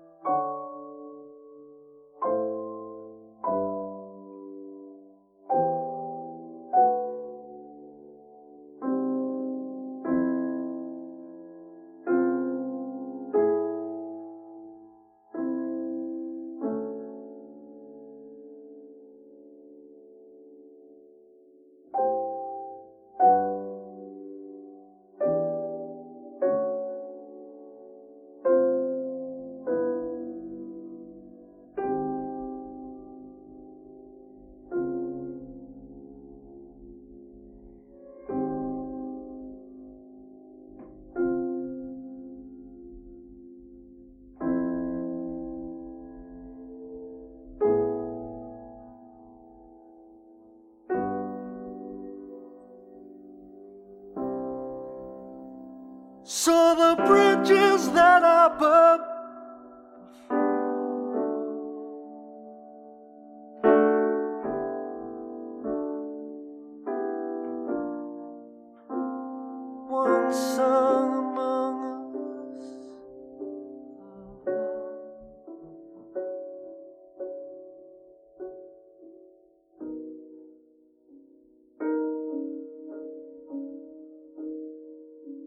Et donc c'était euh, The Color of Spring donc de euh. Euh, alors vous, aurez reconnu sûrement la, voix du coup par rapport euh, au titre qu'on a écouté au début au début d'émission, mais par contre c'est vrai que c'est beaucoup plus minimaliste. Et du coup on va enchaîner vers Spirit of Eden, donc qui est après l'album de la transition, on parle d'album de la rupture, hein, même si on l'a déjà dit, hein, il y a plein de choses qui vont annoncer cette cette évolution. Présente quand même comme ça parce que là l'album est quand même vraiment très très différent de ce qu'ils ont fait avant. Euh, Anto, justement, peut-être si tu devais le caractériser très rapidement. Bah, on parle de, de trilogie euh, minimaliste pour euh, les deux derniers albums de Talk Talk et euh, l'album solo de Marcolis. Et c'est complètement vrai. Enfin, vous l'avez entendu dans, dans l'extrait, c'est euh, assez Sachant lent. que l'album de Marcolis, c'est l'aboutissement très- hein, de cette trilogie, donc L'aboutissement, voilà, c'est encore, c'est encore plus loin dans, dans la même démarche. Et, voilà, donc Marcolis, il chante, mais pas très très fort. c'est, c'est, lent. Les instruments sont pas nombreux sur chaque morceau. Et c'est calme, quoi. Enfin, moi, par exemple, j'avais fait sur Sens Critique une liste de- d'albums à écouter avant d'aller dormir. Et j'avais mis ces albums dedans. Pour moi, c'est, exactement le genre de choses. c'est pas parce qu'ils sont chiants. et c'est pas parce qu'ils sont chiants, non, non, pas du tout. Justement, c'est une, c'est une qualité parce que c'est leur but, quoi. Et euh, c'est vraiment très, très beau. Et enfin, vous en parlerez également, mais ouais, c'est vraiment différent. On s'éloigne de la pop. Il n'y a plus vraiment de, de refrains qu'on peut chanter, euh, de mélodies hyper, euh, hyper, euh, hyper catchy. Là, ça devient plus euh, post-rock, plus, plus expérimental. Alors moi, ce qui est amusant, c'est la première fois donc, où j'ai écouté Talk Talk, c'était donc sur Spirit of Eden, en sachant que c'était Talk Talk. En fait, le tout début du, premier morceau, donc de The Rainbow, il y a ce petit côté qui vient tout doucement comme ça, très très euh, vacances quoi. Et ça me faisait penser à du Dire Straits sur euh, je sais plus quel album sur Communiqué, je crois, où il y a un morceau qui est comme ça très calme, très euh, plage et puis île île déserte. Et bon, alors après ça n'a rien à voir avec Dire Straits bien sûr, mais mais T'as ce côté très apaisant, je trouve, dans, dans, ces albums de, de Totok. Euh, peut-être, je sais pas si tu veux enchaîner là-dessus. Moi, je trouve que ça y a vraiment ce côté, je dirais pas minimaliste pour le coup, je sais pas si ce terme est correct, je dirais plus épuré. Oui, non, minimaliste, je pense que c'est un, abus de langage, hein, parce qu'effectivement, quand on écoute de la musique minimaliste, ça n'a pas grand-chose à voir avec ce que fait Tok Tok. C'est juste, on veut juste dire par là, effectivement, on entend plutôt, on parle plutôt des purs, on parle plutôt de, je sais pas, enfin, de dépouiller, de voilà, de dépouillement des de- purs, tous les, tous les synonymes qu'on pourra trouver pour dire que, bah voilà, il faut quand même beaucoup moins de bruit qu'avant, euh, quand même beaucoup plus silencieux et quel- quelque part, c'est quand même assez marrant de, de, réaliser à quel point quand tu vas écouter Spirit of Eden, mais aussi ceux qui vont, les deux, les deux suivants qui vont suivre, c'est que euh, c'est beaucoup plus euh, comparé à, prenons hein, comme, comme exemple type It's My Life, mais tu prends It's My Life, ça, ça explose de partout, bon, voilà, et t'écoutes un morceau comme, euh, enfin, t'écoutes par exemple la, la, la- les trois premiers morceaux de Spirit of Eden. Alors, faut savoir que un- justement, ouais, sur le, un tout, trilogie, forment ouais. un- Voilà, c'est ça, qui eux-mêmes sont une, une trilogie de morceaux qui s'enchaînent. c'est-à-dire que sur l'album d'origine, Pour faire la face A. sur le vinyle d'origine, c'était la face A, voilà, c'est la- un la face A, c'est de 22 The Rain- minutes, 28 The de 22 minutes Rainbow, 30. euh, Desire et Eden, c'est ça. Ouais, dans l'autre sens, dans Rainbow Eden Desire. Ouais, voilà. Et c'était 22 minutes 30 de musique, quoi. Donc il y a un côté euh, qu'on retrouvera plus tard chez, chez Hollis de. euh, je sais pas si la, la comparaison est bienvenue, mais de, de composition de musique classique avec différents mouvements dans ce morceau-là. Où justement c'est un morceau en trois mouvements, The Rainbow, Eden Desire, qui compose un morceau d'une vingtaine de minutes, quoi. Oui, Même si c'est pas de la musique classique au niveau du genre, mais au niveau de la, Bah, de la en tout composition. cas, en tout cas, c'est un éclatement de un, un éclatement de la façon de, de la façon de composer. C'est plus vraiment une notion de refrain, même si tu as des mouvements qui reviennent, mais c'est pas voilà, c'est on on n'est plus dans la pop quoi. Enfin, on n'est plus dans la pop, euh, la, la- la- la- on va dire la chanson pop. Mais voilà, mais ce que je voulais dire, c'est que le un- tu vas prendre par exemple ces trois morceaux-là, qui sont bah, on va dire beaucoup moins dans ta gueule que que les tubes de It's My Life, qui sont beaucoup moins, euh, j'ai pas envie de dire richement arrangés parce que les arrangements sont quand même très très, enfin il y a quand même beaucoup d'instruments euh, différents et c'est quand même très luxuriant à sa manière. euh, j'avais- sur ça, j'avais le, le, le toc toc tardif.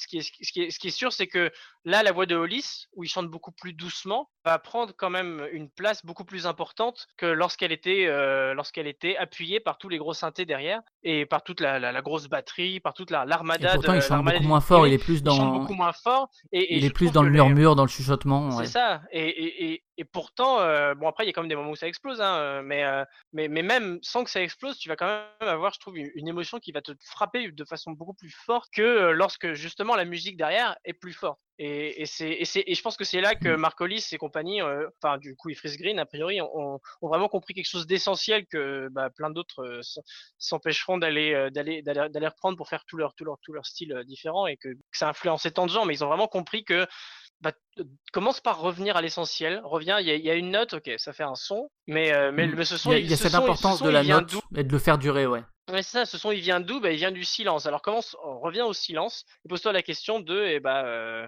le, est-ce que, et comment est-ce que je vais prendre en compte dans ma composition bah, l'existence du silence? Ce son il est là, donc euh, autant, autant en faire quelque chose. Et, bah, alors, et si justement tu t'appuies sur ce silence, bah, tu vas forcément avoir, euh, tu vas forcément pouvoir jouer de façon beaucoup plus subtile et, et de façon, de façon beaucoup plus puissante avec les contrastes. Euh, et et, enfin c'est comme ça que tu vas que tu vas faire une musique qui va. C'est une problématique qu'avaient pas mal de compositeurs classiques contemporains, c'est comment intégrer ce silence-là qui existe, que, qui la musique c'est pas du son non-stop. Comment Voilà. est-ce que je fais pour le silence l'intégrer à la musique pour que justement ça, t'as parlé de contraste, voilà, c'est comment est-ce que j'arrive à mettre en valeur la musique par le silence Oui. qui lui aussi est partie intégrante de la musique. Moi, ça me fait penser, C'est, euh, dans ça, ça me fait penser à, à Arvo Part. Je sais pas si vous avez écouté oui, tout à fait. Tout à euh, C'est- une ouais, influence je- de Tolkien évidemment et on sent vraiment le, la, la parenté euh, de, des morceaux euh, très doux ou presque même si même si on l'écoute pas avec un casque des fois on n'entend pas grand chose quoi. Et, et on entend les silences. Et là dans le morceau que, que tu as passé il y, y a des moments où si on écoute bien il y a presque du silence quoi. Il y a, il y a un tout petit son mais c'est très très subtil quoi. Et je pense que ça, ça, ça joue beaucoup de, de la puissance de la musique. Ça va aller vers ça. Et il faut savoir donc que comme l'album précédent avait eu beaucoup de succès, enfin en tout cas un succès suffisant, ben euh, Imai leur, leur, euh, leur met une certaine pression, mais ils ont beaucoup plus de budget pour travailler. Ils ont aussi plus de liberté. Olis, de toute façon, réclame cette liberté euh, de, composition et d'aller vers là où il veut. Il en a rien à foutre. Ils sont sur Parlophone, ils sont pas sur euh, le, label principal, c'est sur euh, une filiale. Mais, et du coup, le synthé, lui, il est mis de côté. Il y a un côté beaucoup plus, plus intimiste dans la composition aussi. Le côté intime aussi est vachement important. On l'a déjà entendu sur certains morceaux de Color Spring, mais c'est quelque chose qui devient très très important. C'est l'intériorité de des émotions qu'il exprime. Alors, euh, tu l'as dit, hein, c'est même si on est très dans le dans les purs et dans une espèce de chuchotement, etc. Il y a des moments où il part complètement euh, dans des espèces de cris. Euh, je parlais de April Fifth tout à l'heure, où il y a des moments où il part dans, dans ces trucs-là. Et là, c'est de plus en plus des moments d'explosion sonore, alors que ce soit au niveau des instruments, au niveau de la voix, et c'est des, des moments de jouissance, quoi. Enfin, c'est et ils prennent cette valeur-là justement parce que c'est pas tout le temps et que c'est l'apogée de, de justement cette, cette construction du morceau. C'est pour ça aussi, je pense, qu'on les compare, euh, qu'on les place, que le, disque est considéré comme post-rock, qu'on les place en tout cas sûrement comme des pionniers et des pères du post-rock, c'est parce qu'il y a ce côté construction de la musique en crescendo avec un moment d'explosion qu'on peut retrouver dans, dans Moya par exemple de, de Godspeed, où il y a une construction vraiment très progressive du morceau avec l'explosion finale quoi. Enfin, des fois elle est pas finale, mais en tout cas un moment ou un autre une explosion quoi. Bah oui, et, c'est- exactement ce que je voulais dire. Non, mais c'est exactement ce que je voulais dire. C'est la différence avec euh, l'album de Color Spring que j'avais écouté, ou qui était vraiment dans une structure pop. Là, c'est il prend son temps pour, euh, pour, euh, pour construire le morceau, et pendant la, la, plupart, la plupart du temps, c'est très doux, et puis à un moment, ça explose, et c'est pour ça aussi que l'émotion est encore plus forte. Enfin, tu l'as très bien résumé. Ah oui, et puis Ouais, là, là euh, dans ces, quand, tu, crées ce contraste-là et quand tu intègres le silence et tout et que tu fais, gaffe à faire ça, et ben dans le morceau qu'on a écouté, alors c'est pas Spirit of Eden, hein, c'est déjà l'aboutissement de la trilogie, mais là, par exemple, sur la fin, tu as ces notes de piano qui s'arrêtent et puis ça reprend quand même. Et puis ça crée, je trouve, tu joues un peu avec l'attente de l'auditeur aussi. Tu, les laisses un peu dans les expectatives. Est-ce que, bah, ok, le silence s'installe. Est-ce que ça va reprendre derrière? C'est aussi une façon de convoquer de façon complètement différente l'attention de la personne qui va écouter et ça te demande, euh, ça te demande vraiment d'écouter différemment et ça te, et je pense que ça te mobilise d'autant plus quand tu es prêt à, faire ce, enfin, à faire cette, démarche-là parce que je pense que pour l'auditeur lam-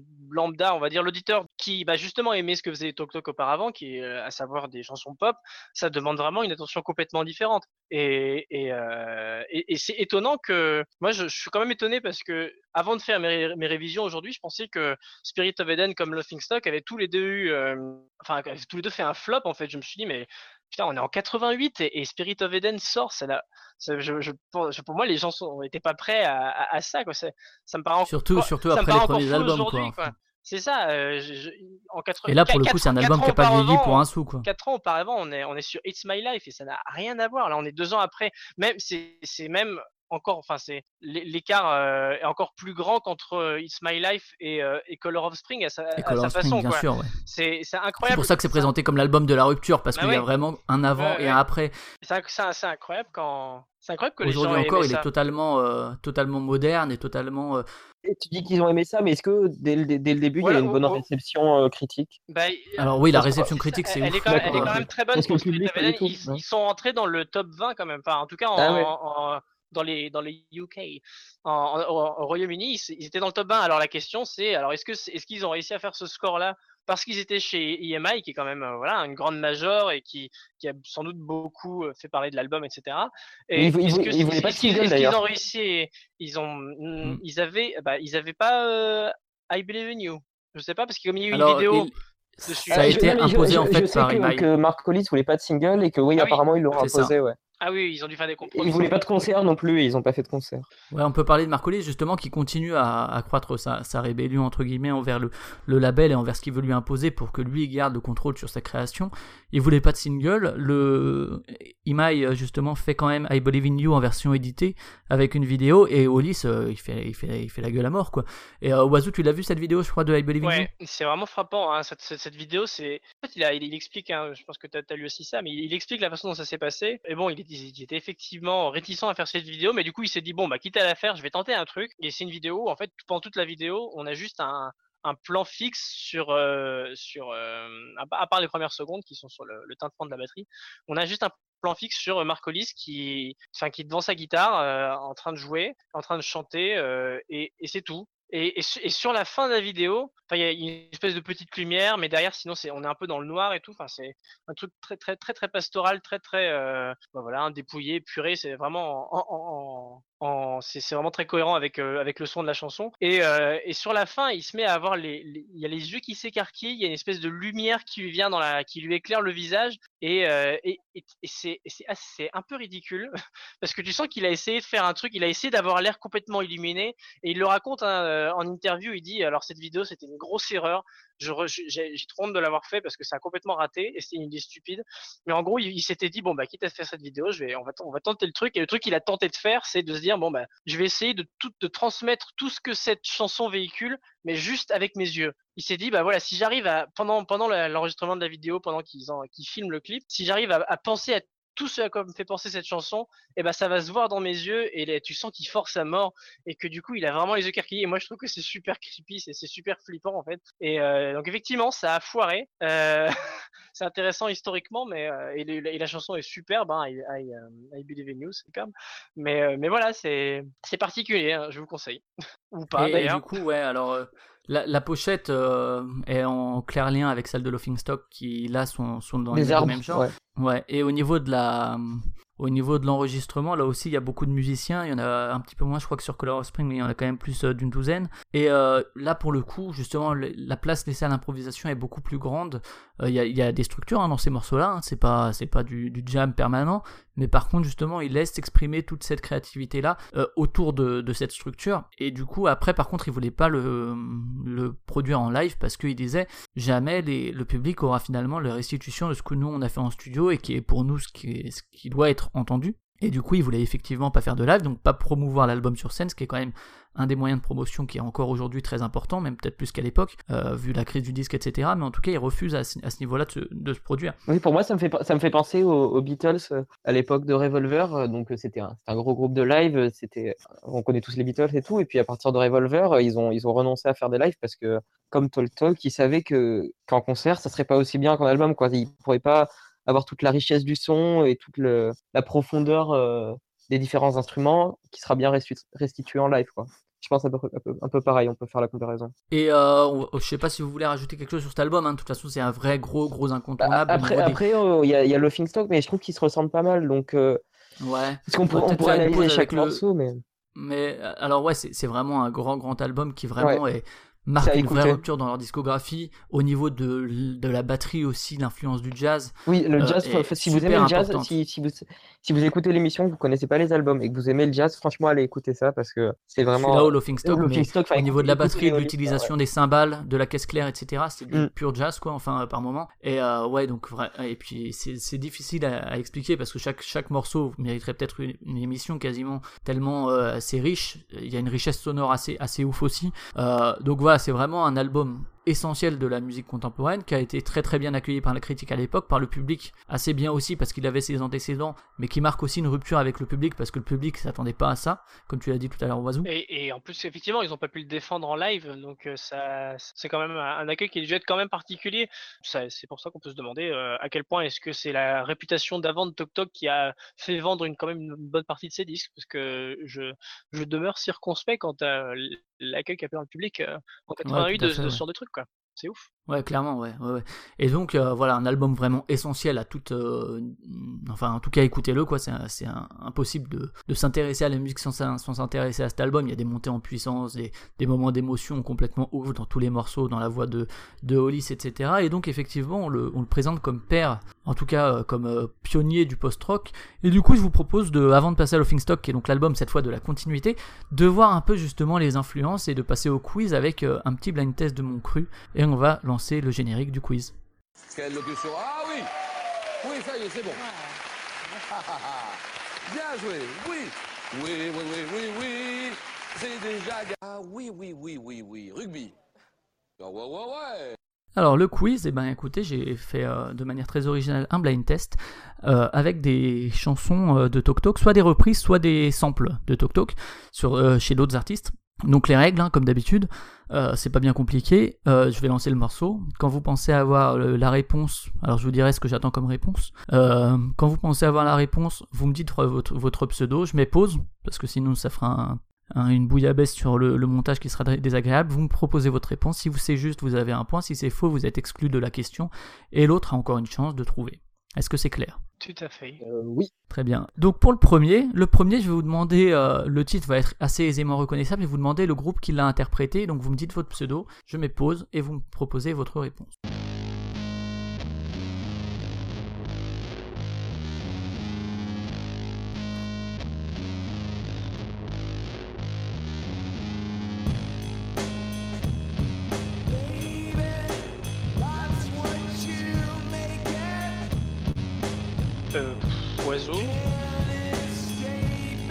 Pas oiseau, pas oiseau. Pas oiseau, pas oiseau. pas. C'est pas, Nirvana, donc pas oiseau.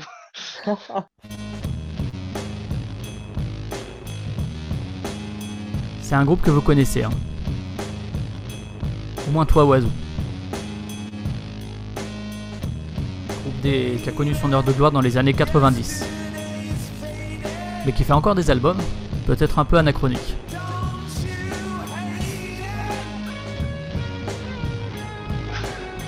Oiseau.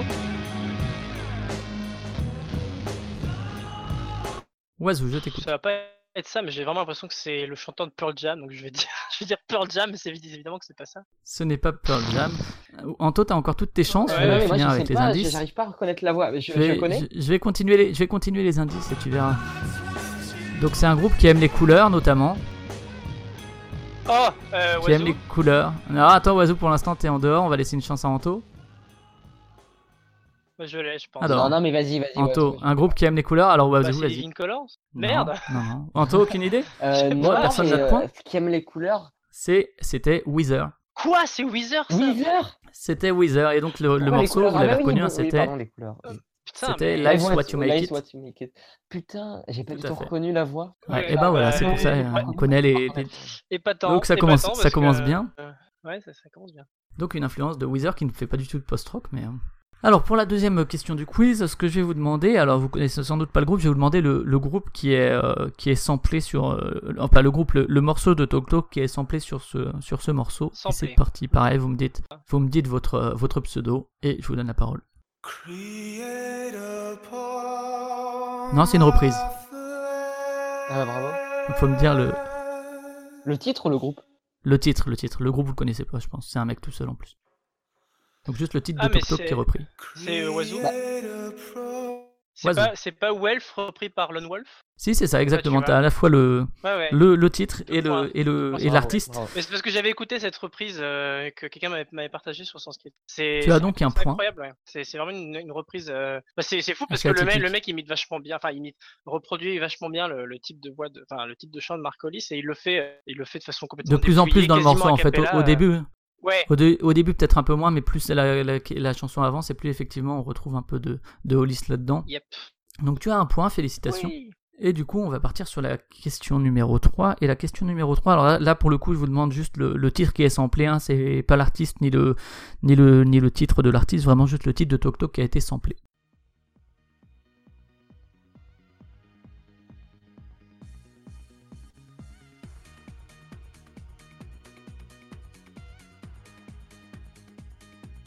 Euh, Oiseau. Oiseau, je The t'écoute. C'est Such a Shame?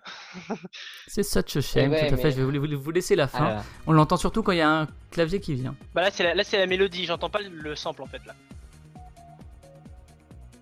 Là, on l'entend bien. Oh putain, c'est pas un sample. C'est un- c'est Ouais, c'est la mélodie qui est reprise. En tout cas, c'est de Gigi D'Agostino. Ça s'appelle Love and Melody. c'est rigolo. Bah oui, ça me plaît bien, j'adore, j'adore Such a Shame. Ouais, bravo. Donc euh, Bravo. félicitations, euh. Oiseau, ça te fait un, un deuxième point donc sur ce Such a Shame. On va passer au quatrième, le quatrième, le quatrième. Pour le quatrième, je vais vous demander de me trouver le titre, éventuellement l'artiste, mais je crois que vous le connaissez ni l'un ni l'autre, au moins le titre qui est repris. Euh, Oiseau. Life's What You Make It, c'est le, le, fameux, le, fameux riff, que le fameux riff dont on parlait, mais. Ah, est-ce que j'ai Euh, l'artiste? Absolument idée? pas, mais. Parce que je vais vous remettre un petit Ouais, peu vas-y. Pour voir si vous connaissez. connaît? Je suis pas sûr justement. En tout cas, t'as un troisième point Oiseau.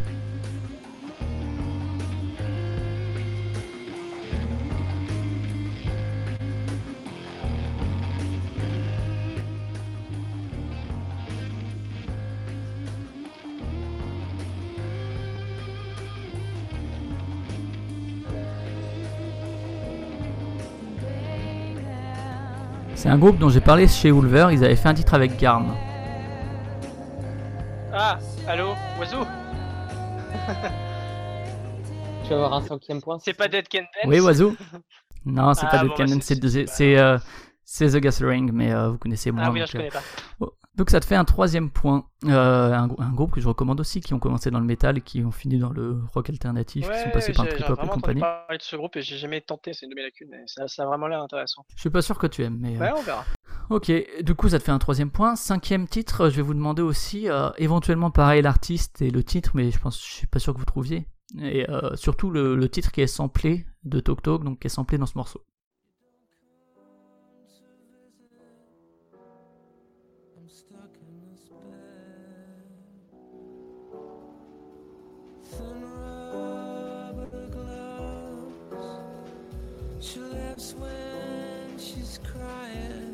C'est au niveau des percussions. hein. Putain, ça c'est, un- ça, c'est sur les deux, les deux derniers albums, ça.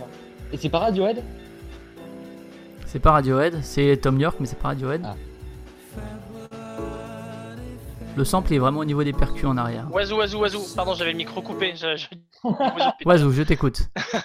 Bah, c'est la, c'est la batterie de Newgrass. Tout, tout, tout, Bah oui. C'est la batterie de Newgrass, c'est ça. que c'était son dernier. tout, tout, tout, tout, tout, tout.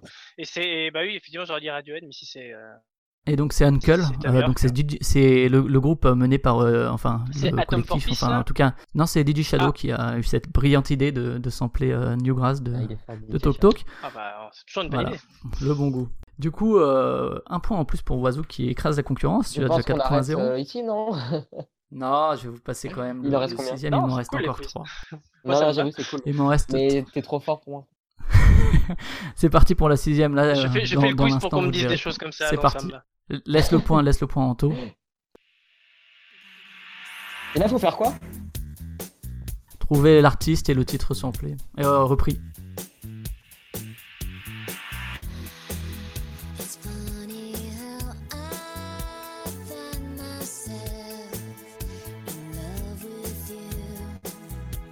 Tu l'as pas Anto? Non, mais est-ce que c'est sur les albums que j'ai écoutés? Non, mais cette reprise est internationalement connue. Oiseau It's My Life Ouais, alors qui est repris par qui Anto? Alors là, Je te laisse une euh, chance. c'est une chanteuse des années 80, 90 90, mais le- la reprise la plus connue qui a. Ah non, mais, mais je rejaillir le titre. J'en ai jamais entendu parler de, de ces titres et tout. Ouais. Ouais, c'est quoi? Et euh, Oiseau, Bah, alors toi l'artiste? Tu, tu veux pas remettre le refrain? Parce que là il arrive justement sur le refrain, peut-être qu'on reconnaîtra mieux elle. Non, moi, moi j'ai pas l'artiste là, je suis sûr que je la connais, mais.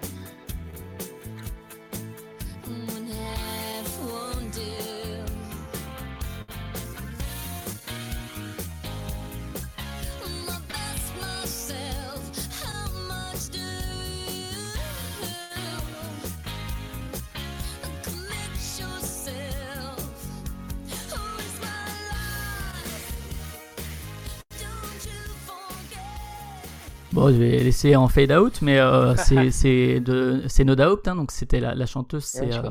Ah, Et la ok, d'accord. chanteuse, Non, bah non, vraiment pas, j'ai jamais écouté. Gwen Stefani, voilà. Ouais. Donc la chanteuse c'est Gwen Stefani, Ah et donc oui, cette reprise là, et cette reprise est vraiment super euh, super connue et finalement a remis sur le devant de la scène euh, sur, euh, ce titre là, et je pense que les gens connaissent plus cette version là que la version de Talk Talk, hein, euh, très honnêtement. Donc un point pour Anto quand même qui a trouvé le titre, hein, on va lui donner. Le septième, alors le septième, ce que je vais vous demander, c'est aussi euh, quel titre est samplé, parce que là je pense que vous ne connaîtrez pas l'artiste, donc c'est parti.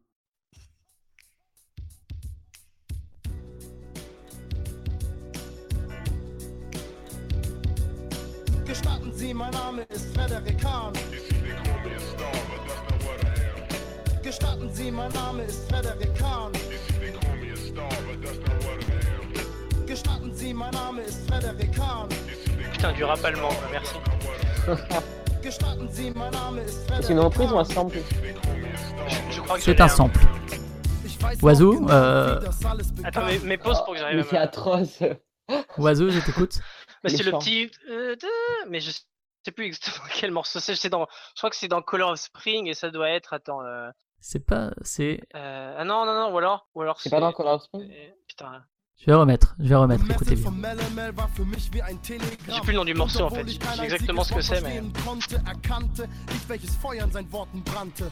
Die Fackel in mir wurde sofort entfacht. In einer Nacht über ein ganzes Leben nachgedacht. Ich erblickte den Pfad zur Geschichte, mein Kopf wippte, nickte. Zur Geschwindigkeit des Takts. Qui a dit Michael Field avec un accent allemand klar.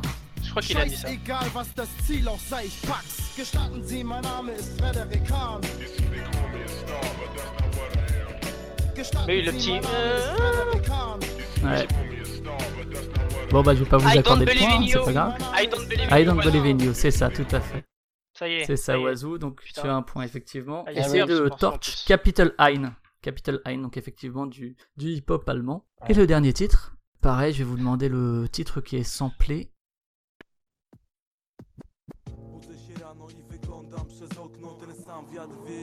Same drzewa mokną.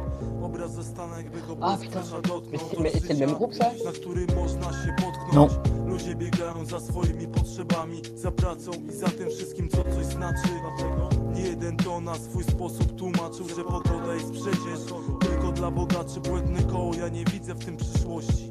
Kosztem innych nie będę dążył do doskonałości Do tego co w moim życiu jest On connaît bien le morceau quand même, je, hein, je reconnais. Je, Ah, je vas-y, crois que j'avais mon micro coupé. Vas-y, Oiseau, je t'écoute. Euh, bah, mais le problème c'est que je connais moins bien euh, les morceaux de Spirit of Eden, mais je crois que c'est sur Spirit of Eden, c'est pas genre. euh. Ah, c'est un des trois premiers là, ou alors c'est I Believe in You, je sais plus. Non, c'est Wells. C'est Wells. Oh putain, j'avais c'est reconnu un- l'autre de tout à l'heure. Ouais, c'est Wells. C'est un, groupe polonais donc de hip-hop qui s'appelle Grammatic. c'est rigolo ça que, tente le titre. les groupes de hip-hop et les. Ouais. Et, et celui-là, je le trouve pas mal. euh, j'ai pas écouté l'album, mais j'ai écouté le morceau et je le trouvais assez réussi du coup. Pas juste euh, grâce au, au sample de Talk Talk. Donc ça s'appelle Skifianie euh, Marie Mardzenia, euh, avec ma prononciation polonaise. Bravo. Donc Oiseau, tu es grand vainqueur de quiz, hein, 5, à, 5 à 1.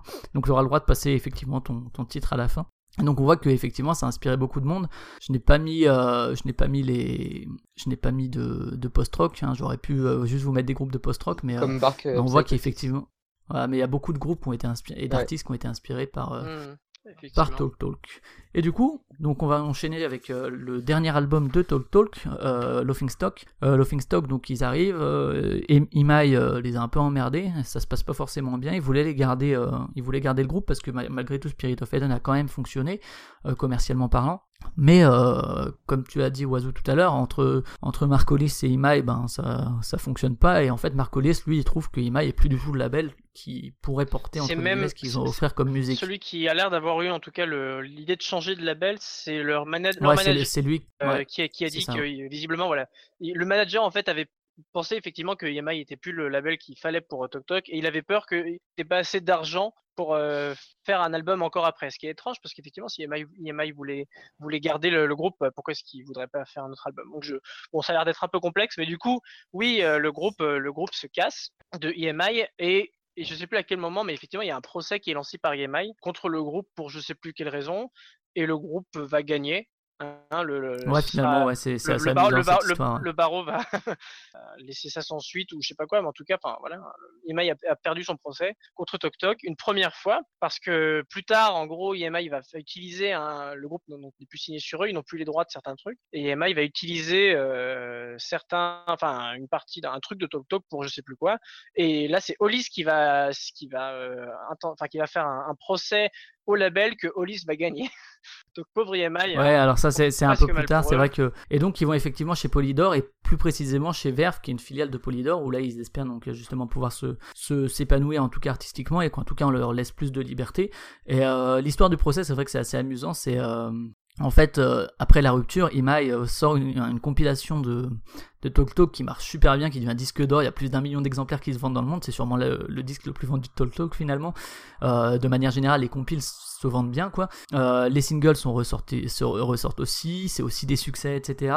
Et du fait de succès, Imai demande à des DJ de faire des remixes de morceaux de Talk Talk. C'est un, un succès. Il entre dans le top 40 mais il a pas demandé l'accord du groupe. Et du coup, Ulysse, il est pas tout à fait content, et il attaque en justice, et finalement, effectivement, en 92, il arrive à avoir gain de cause, ce qui montre effectivement que Ulysse veut, veut pas qu'on fasse n'importe quoi, quoi, de, de son travail, quoi. Et c'est une histoire assez amusante quand on voit qu'Imai a attaqué et a perdu, derrière, Ulysse attaque, et puis, euh, et puis finalement, il, le- il le gagne aussi de son côté, donc ça fait deux victoires contre Imai. C'est ça. Nous, Et nous donc- fait un petit peu chaud au cœur, nous qui sommes du côté des artistes.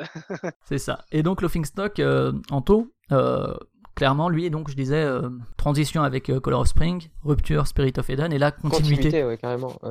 Bah déjà, donc, comme on disait dans leur pochette, rien que dans leur pochette, on voit c'est des arbres tous les deux. Euh, dans la, dans le, le, le, nombre de morceaux, ils ont tous les deux six morceaux, des morceaux qui durent longtemps. Puis dans le, dans le son en lui-même, c'est le même style de musique. Peut-être qu'il va encore plus loin sur Laughingstock. Je pense que Oiseau pourra peut-être mieux en parler que moi, mais c'est la même démarche de, de musique épurée, avec des morceaux longs, des montées assez longues, et puis une explosion qui Petit n'est pas passage un peu brutiste malgré tout. un passage un, un peu brutiste, euh, avec euh, aussi l'intégration, on comme, un on, comme on disait avant, du passage. silence. Le Mm. silence qui est un, un élément important. Et voilà. Et on, on avait le débat, euh, on avait le débat en off. euh, est-ce que, est-ce que Laughingstock est meilleur que Spirit of Eden? Je pense que c'est faux, ouais, faut pas. Faut- Je pense faut pas pas qu'il trop faut, je pense chercher. pas qu'il faut, qu'il faut, qu'il faut, forcément dire, mais pour moi, ils sont aussi bons et c'est vraiment un album euh, Moi, c'est pas simple à chaque c'est c'est pas compliqué à chaque fois que j'en écoute un des deux, ton je me dis, préféré. il est Ouais, meilleur voilà, que c'est ça. Tellement incroyable. Enfin, vraiment, écoutez-le plusieurs fois et, et vous verrez le- la subtilité, les émotions dégagées par, euh, par Hollis et par euh, tous les, tous les instruments. C'est incroyable. Alors, il y, a- il y a Paul Webb qui, qui quitte hein, le, le groupe avant l'enregistrement de cet album. Ouais, je vois ça là, dans, Ouais, les, donc dans, qui les, était dans, le- les- dans la liste. Ouais, des- qui était le bassiste. Et euh, Ouais, j'ai pas aussi, réussi à voir s'il était parti avant ou si au moment il est parti avant, a priori. hein. c'était sorti, euh, il il était parti. C'est avant l'enregistrement, a priori, qu'il est parti. Et euh, effectivement, ouais, clairement, on est clairement dans, dans le même genre d'émotion et d'atmosphère que sur euh, que sur Spirit of Eden, mais en allant effectivement encore plus loin. C'est la démarche jusqu'au boutiste de Hollis qui vraiment là avec euh, avec son compère, donc euh, ils arrivent à, à prendre la main sur vraiment tout le processus créatif. hein. Clairement, les autres sont des exécutants. Ils font bon, en tout cas, c'est la vision qu'on en a. hein. Peut-être que c'est pas si vrai que ça, mais en tout cas, c'est c'est la vision qu'on est qu'on est donnée et où ils continuent à pousser leur démarche de plus en plus loin au niveau des influences. Là, l'influence jazz sur la batterie est encore plus prégnante que sur, euh, que sur Spirit of Eden. Et je trouve par contre, alors c'est un magnifique album, mais il est un peu moins accessible que Spirit of Eden, qui avait quand même plus, je trouve, de mélodie immédiate euh, sur I Don't Believe in You, etc. Sur les lignes de chant de précisément de, de Mark Hollis, c'était quand même plus accrocheur, je trouve, que sur Laughing Stocks qui n'est pas un- une question de qualité ou pas, c'est juste, je trouve qu'il va encore plus loin justement dans cette abstraction de la musique, quoi. Oui, euh, alors complètement. hein. Euh, c'est s'inscrit dans le mouvement que Tok Tok fait depuis Color of Spring, ici, qui s'est complètement, euh, qui est arrivé, euh, qui, a- fleuri euh, au-delà de, tout ce qu'on avait pu imaginer, on aurait pu imaginer sur euh, Spirit of Eden. Mais, euh, c'est un album qui quand même euh, présente une évolution très nette pour moi hein, depuis Spirit of Eden et il fait vraiment pas les mêmes choses que Spirit of Eden, quand bien même il a la même, euh, il a la même, euh, comment dire, il a la même esthétique, euh, c'est pas tellement le mot, mais en tout cas il a, il a la même éthique. Voilà, il a plutôt il a la même éthique. Il a toujours euh, ce, respect absolu du silence, cette utilisation du silence dans la composition. Mais, ils ont vraiment, euh, stylistiquement, c'est quand même un album que je trouve vraiment, euh, arrêter de dire vraiment, vraiment, vraiment.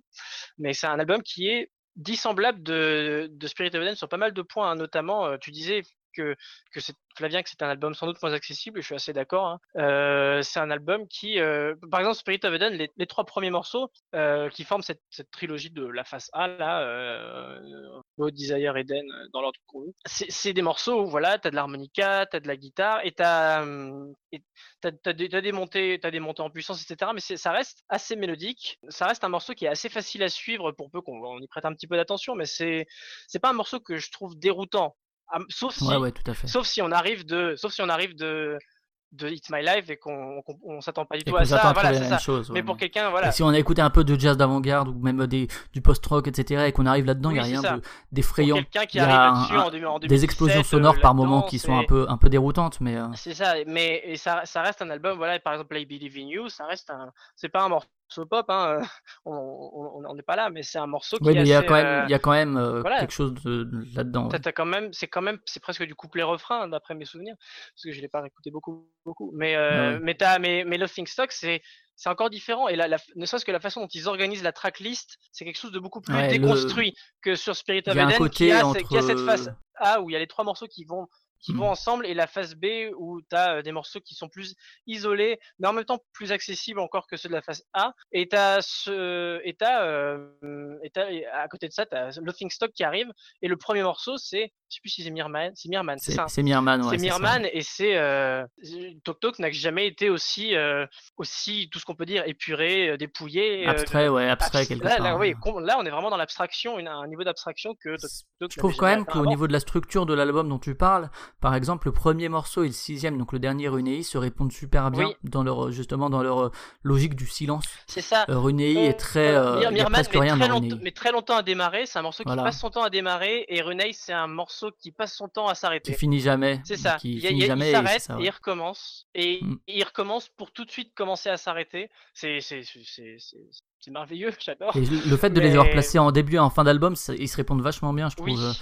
Un peu comme, euh, comme Neil Young l'avait fait euh, sur, euh, sur Rust Ah, ouais, avec ouais. le titre d'intro qui était la version électrique et, Et la la- version acoustique, acoustique enfin, ouais. et la version électrique Et la pardon. ouais, acoustique au début et fin électrique. Mm. Et ils se répondaient comme ça. Et là, euh, même si encore une fois, ça n'a rien à voir au niveau du style, mais d'un point de Oui, vue de la structure de l'album, les deux Ça- titres se ça- ça répondent répond super très bien. mais c'est c'est- c'est une, c'est une, une cohérence. L'album est vraiment une cohérence d'ensemble, mais c'est quelque chose qui met beaucoup plus de temps à venir que pour, euh, que pour Spirit of Eden, of Eden, à mon avis, parce que là, on, Ouais, c'est on commence, on, enfin, dans la C'est une façon dont structure la- moins linéaire, quoi. C'est Ouais. ça, c'est beaucoup Bah, moins que- linéaire. La façon dont l'album se, vas-y, euh, Spirit of Eden est encore un peu pop, je pense qu'on peut dire ça. Alors que Laughing Stock, vraiment, enfin, on, on, on saurait même Ouais, pas les, li- c'est- les lignes de chant sont plus du tout Oui, accrochées. voilà, elles sont plus du tout accrocheuses. On...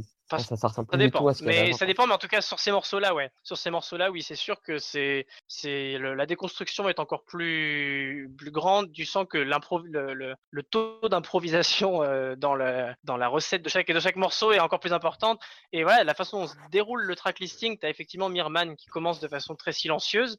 T'as ensuite euh, euh, Ascension Day qui, qui est un morceau qui, qui est quand même beaucoup plus punchy, on va dire, même si c'est difficile de, de l'appeler vraiment punchy en soi, mais comparé à Mirman, c'est un, au contraire, c'est un, un- là on a, on a deux morceaux qui vont s'enchaîner, c'est Ascension, Bah, il y a Ascension Day Ascension dedans et, et, euh, et- Ascension, et- Ascension se- se- a, bien son nom avec la montée en bien, ouais. puissance. ouais. Parce que c'est deux morceaux qui, moi, quand je les, quand je les écoute et que justement j'arrive, je, je- pars de Mirman et j'arrive à ces deux morceaux-là, et t'as un choc quand même parce que euh, Mm. Ascension Day, c'est un morceau qui est quand même euh, guidé par la guitare et par la batterie, et les deux sont quand même, euh, ils emplissent vraiment complètement le, les oreilles, ils emplissent le mix d'une façon qui est complètement, euh, enfin, qui est remarquable, hein, euh, mais ça, ça n'a rien à voir avec, le, avec, je veux dire, sur Mirman, on tendait l'oreille, alors que là, ça vient, euh, ça vient complètement à nous sur les morceaux. Ça vient envahir le- l'oreille, ouais. C'est ça. Sur Ascension Day, c'est une, c'est, c'est une espèce de jam euh, répétitive. Et d'ailleurs, à la fin, il y a ce célèbre cut à la fin du morceau de, Ascen- de Ascension Mm. Day où c'était vraiment le, groupe, le groupe est en, en train de, de continuer de faire une espèce d'adlib où il, il, il s'arrête plus à faire des, à, à- à remplir tes oreilles de son et paf, ça s'arrête d'un coup. Et, Ouais, ça et s'arrête on- coup, ouais. Comme s'ils avaient en studio en stop, quoi. plein, euh, voilà, c'est ça. Ils avaient juste appuyé sur stop et c'est sans doute un- une des plus grosses couilles bleues de l'histoire de la musique euh, populaire. et mais, mais, mais une fois que tu t'y attends, bah tu tu apprends à l'apprécier à, à ta façon. Mais c'est Ah ouais. quand même très couillu. Et après, t'as After the Flood où là, pour le coup, c'est plutôt l'orgue qui va t'emplir les oreilles. C'est une espèce d'orgue. euh, je sais pas si c'est un Hammond ou quoi, hein, mais c'est un truc, un orgue vraiment très très, qui a un son comme ça très très aquatique. Enfin, moi, j'associe toujours avec un avec de l'eau. J'ai l'impression qu'il y a une. bon, après, After the Flood, encore une fois, le titre est Parce que t'as bien trop regardé. Pirates des Caraïbes. Peut-être. Je, je vois en plus exactement à quoi tu fais référence. Très très pointu les, les, les ça. références, bravo. Mais voilà, c'est un, fleuve qui, qui s'écoule, ou en tout cas une rivière, un torrent. Et, euh, et, et au milieu, tu as, cette espèce de, de, de passage bruitiste, euh, mais qui passe complètement bien, alors que le morceau est quand même un morceau très calme. En même temps, en, enfin, plein de fois, un, un morceau super passionné avec euh, Hollis qui chante comme. Enfin, il a, il a vraiment une partition vocale sur ce morceau qui est, qui est, qui est incroyable. C'est là, il a, il a rarement été aussi prêcheur que sur, euh, que comme tu faisais référence, Et hein, sur le Stock de sur, manière générale. que sur le Stock en général et sur ce morceau Et en spécialement sur After the Flood, qui en plus, même d'un point de vue de la, de la thématique du titre, fait euh, référence à quelque chose de, de Oui, vaguement religieux quand même. C'est ça, là on a le, on, déluge, a, on a l'arche de Noé sans doute, hein, si on fait gaffe. Ouais, je pense que Puis des même les paroles, c'est c'est c'est ça. Les paroles, c'est en gros euh, le le, le moment explose, c'est bah c'est c'est fous-toi par terre, euh, mets-toi à genoux et, et, et regarde, enfin mets ta tête par terre Et comme si t'étais en train de ouais. prier, quoi. C'est ça. Mm. C'est là on est quand même sur des thématiques qui sont très fortes à ce niveau-là, quoi. Bah, dans Newgrass, Ouais. dans Je Newgrass, regardez un peu les paroles, c'est il Ouais. dit Heaven waits, someday Christendom may come. Donc ouais, c'est clairement, voilà. euh, ça va clairement de religion et de. Là ouais, là, là, on- De foi, est-ce ouais. que je te dis, religion, tu me disais foi, mais là c'est même la religion chrétienne, quoi. Ouais, là, clairement, ouais. Mm. Ouais, ouais, tout à fait. Et donc c'est Ouais, pour ça aussi, et, je pense euh, que le- le- l'album tient vraiment à cœur à Hollis parce que ça parle de thèmes qui, je pense, du coup, sont assez, euh, assez profonds, euh, profondément ancrés en lui. quoi. Ouais, ça pour le coup, je Encore sais pas du tout, mais mais et Newgrass justement qui est d'une douceur folle. C'est le plus beau morceau petit, que- euh, qu'il a jamais fait, je pense. Ouais, le, le petit, la petite euh, ligne de guitare, le petit arpège comme ça, c'est d'une d'une douceur quoi. C'est assez ouf. Newgrass, effectivement, euh, j'aurais du mal à ne pas l'appeler le meilleur morceau de euh. Ouais. Mais j'ai mis plus de temps, hein, j'étais fixé sur After the Flood et je, voulais- je voulais Shadow pense comme toi, je mais, Mais il y en a tellement, enfin, c'est difficile. Enfin, Il y en a tellement, mais de Newgrass, effectivement. En plus, tu le réécoutes, c'est Et c'est peut-être le plus accessible de l'album en plus pour le coup. En Ouais, euh, plus, c'est quand même Euh, une, mm. c'est quand même remarquable qu'il ait fait un truc où ouais, c'est une musique de plus en plus expérimentale à sa façon et c'est le, le titre le plus le plus lumineux, le plus évident qui, qui, qui remporte tous les le suffrages. plus euh, apaisé, ouais. Le, le sentiment effectivement euh, le de l'herbe quoi, enfin de d'une espèce de prairie, du, ouais, du vent et qui souffle. de- Je pense que ça, c'est super, super bucolique, en- super dans la nature, voilà. super, euh, Mm. Avec du soleil. ouais, c'est ça. Et, euh, et donc ça, ouais, bon bah voilà, un album qu'on recommande tous, hein, forcément, qui est euh, aussi indispensable que Laughing Stock, qui est clairement dans la continuité, même s'il y a une évolution, comme tu l'as dit, Oiseau, hein, où il va encore plus loin dans sa démarche. Là-dessus, le groupe s'arrête, euh, donc Webb est déjà parti, Harris va arrêter aussi et, rejo- et, re- et rejoindre Webb pour faire euh, Orang, O. Point, euh, Ouais. euh, ouais. guillemets, Bah, là, ça, c'était en euh, 91, ça. hein. Le dernier album, donc le groupe a, a duré de 1982 à 1991. Donc là, ils se sont, ils ont splitté. Putain, c'est Ouais, vrai que tu te rends compte qu'en ça. 9 ans, ils sont quand même arrivés à un point. euh, Ouais. L'évolution, ils- ils ont changé, ouais. Mm. Et en juste 5 albums, quoi. Et, euh, Et- et en sortant et- quand même des trucs c'est euh, en fait la marque qui déjà à l'époque, la, la raison pour laquelle ça split, alors sans doute qu'il y avait d'autres raisons parce que les, les musiciens, euh, notamment les, les, musiciens fondateurs, étaient sans doute devenus de simples exécutants et c'est pour ça que Paul Webb est parti. hein. Je crois pas qu'il y ait trop de détails sur son départ en soi, j'en ai pas vraiment trouvé. Mais euh, en tout cas, il est parti et, euh, et Mark à partir de ce moment-là, euh, à partir de la, la fin de le Think Stock, quand il a sorti l'album, il a dit qu'il il voulait se consacrer à sa famille et qu'il Ah, il était, ça. il, est- il était incap- il pensait être incapable d'être euh, un bon père et De un faire les deux en même temps, ouais. et, et éventuellement partir en tournée. euh, bon, voilà quoi. Et c'est là aussi qu'on retrouve quelque chose de très intime dans, dans son choix artistique. Voilà, le- cette décision-là, il y a quelque chose de très intime et qu'on retrouve dans la musique de Talk Talk. Et euh, du coup, on, on parlera très très rapidement de Orang euh, vite fait, ou de Range, je sais pas comment on le dit, mais peu importe. Il faut juste savoir que par la suite, euh, Paul Webb, euh, sous, le, sous le pseudo de Rustin Man, il collabore avec Bess Gibbons de, de Portishead Ouais. sur un album très réussi aussi qui est Out of Season qui sort en 2002 et qui est très très beau aussi et qui est pas si si éloigné non plus de ce qu'a pu faire Talk Talk sur la fin sur certaines sur certaines sur certains sur une certaine esthétique en tout cas. Et donc effectivement Hollis il arrête ça, le groupe split mais euh, ils avaient signé avec euh, avec Verve et avec Polydor pour deux albums et donc Hollis, pour honorer ce contrat-là, bon, c'est 7 ans après, hein, donc euh, il prend le temps, mais il fournit cet album solo à Polydor, parce que le contrat lui le, lie. Et donc il va le faire en solo. Et donc juste avant qu'on finisse là-dessus sur euh, Orange et sur euh, sur euh, sur l'album solo Tall Tall, donc on va parler qui était quand même le sujet vraiment de, enfin en tout cas le point d'entrée pour et le point de sortie du coup. On va écouter justement un, un extrait de live qui est le morceau central de l'album, disons qui est le plus long aussi et que Oiseau a découpé avec avec douleur parce que c'est assez difficile de savoir où euh, commencer où s'arrêter. Mais c'est c'est toujours, c'est toujours des morceaux qui, qui prennent du, enfin, Hmm. qui toujours, Du temps dans le, le- qui sont toujours dans l'éternel recommencement et l'éternel, euh, enfin, ils se finissent aussi constamment. C'est c'est vraiment, il y a un, un rapport particulier au début et à, à la fin qui naît de son rapport au silence. Donc euh, effectivement, c'est difficile de couper parce que, mais en même temps, en même temps, ça peut paraître logique. Donc c'est vraiment particulier. Parce que J'ai quand même versé une petite Donc larme. c'est parti.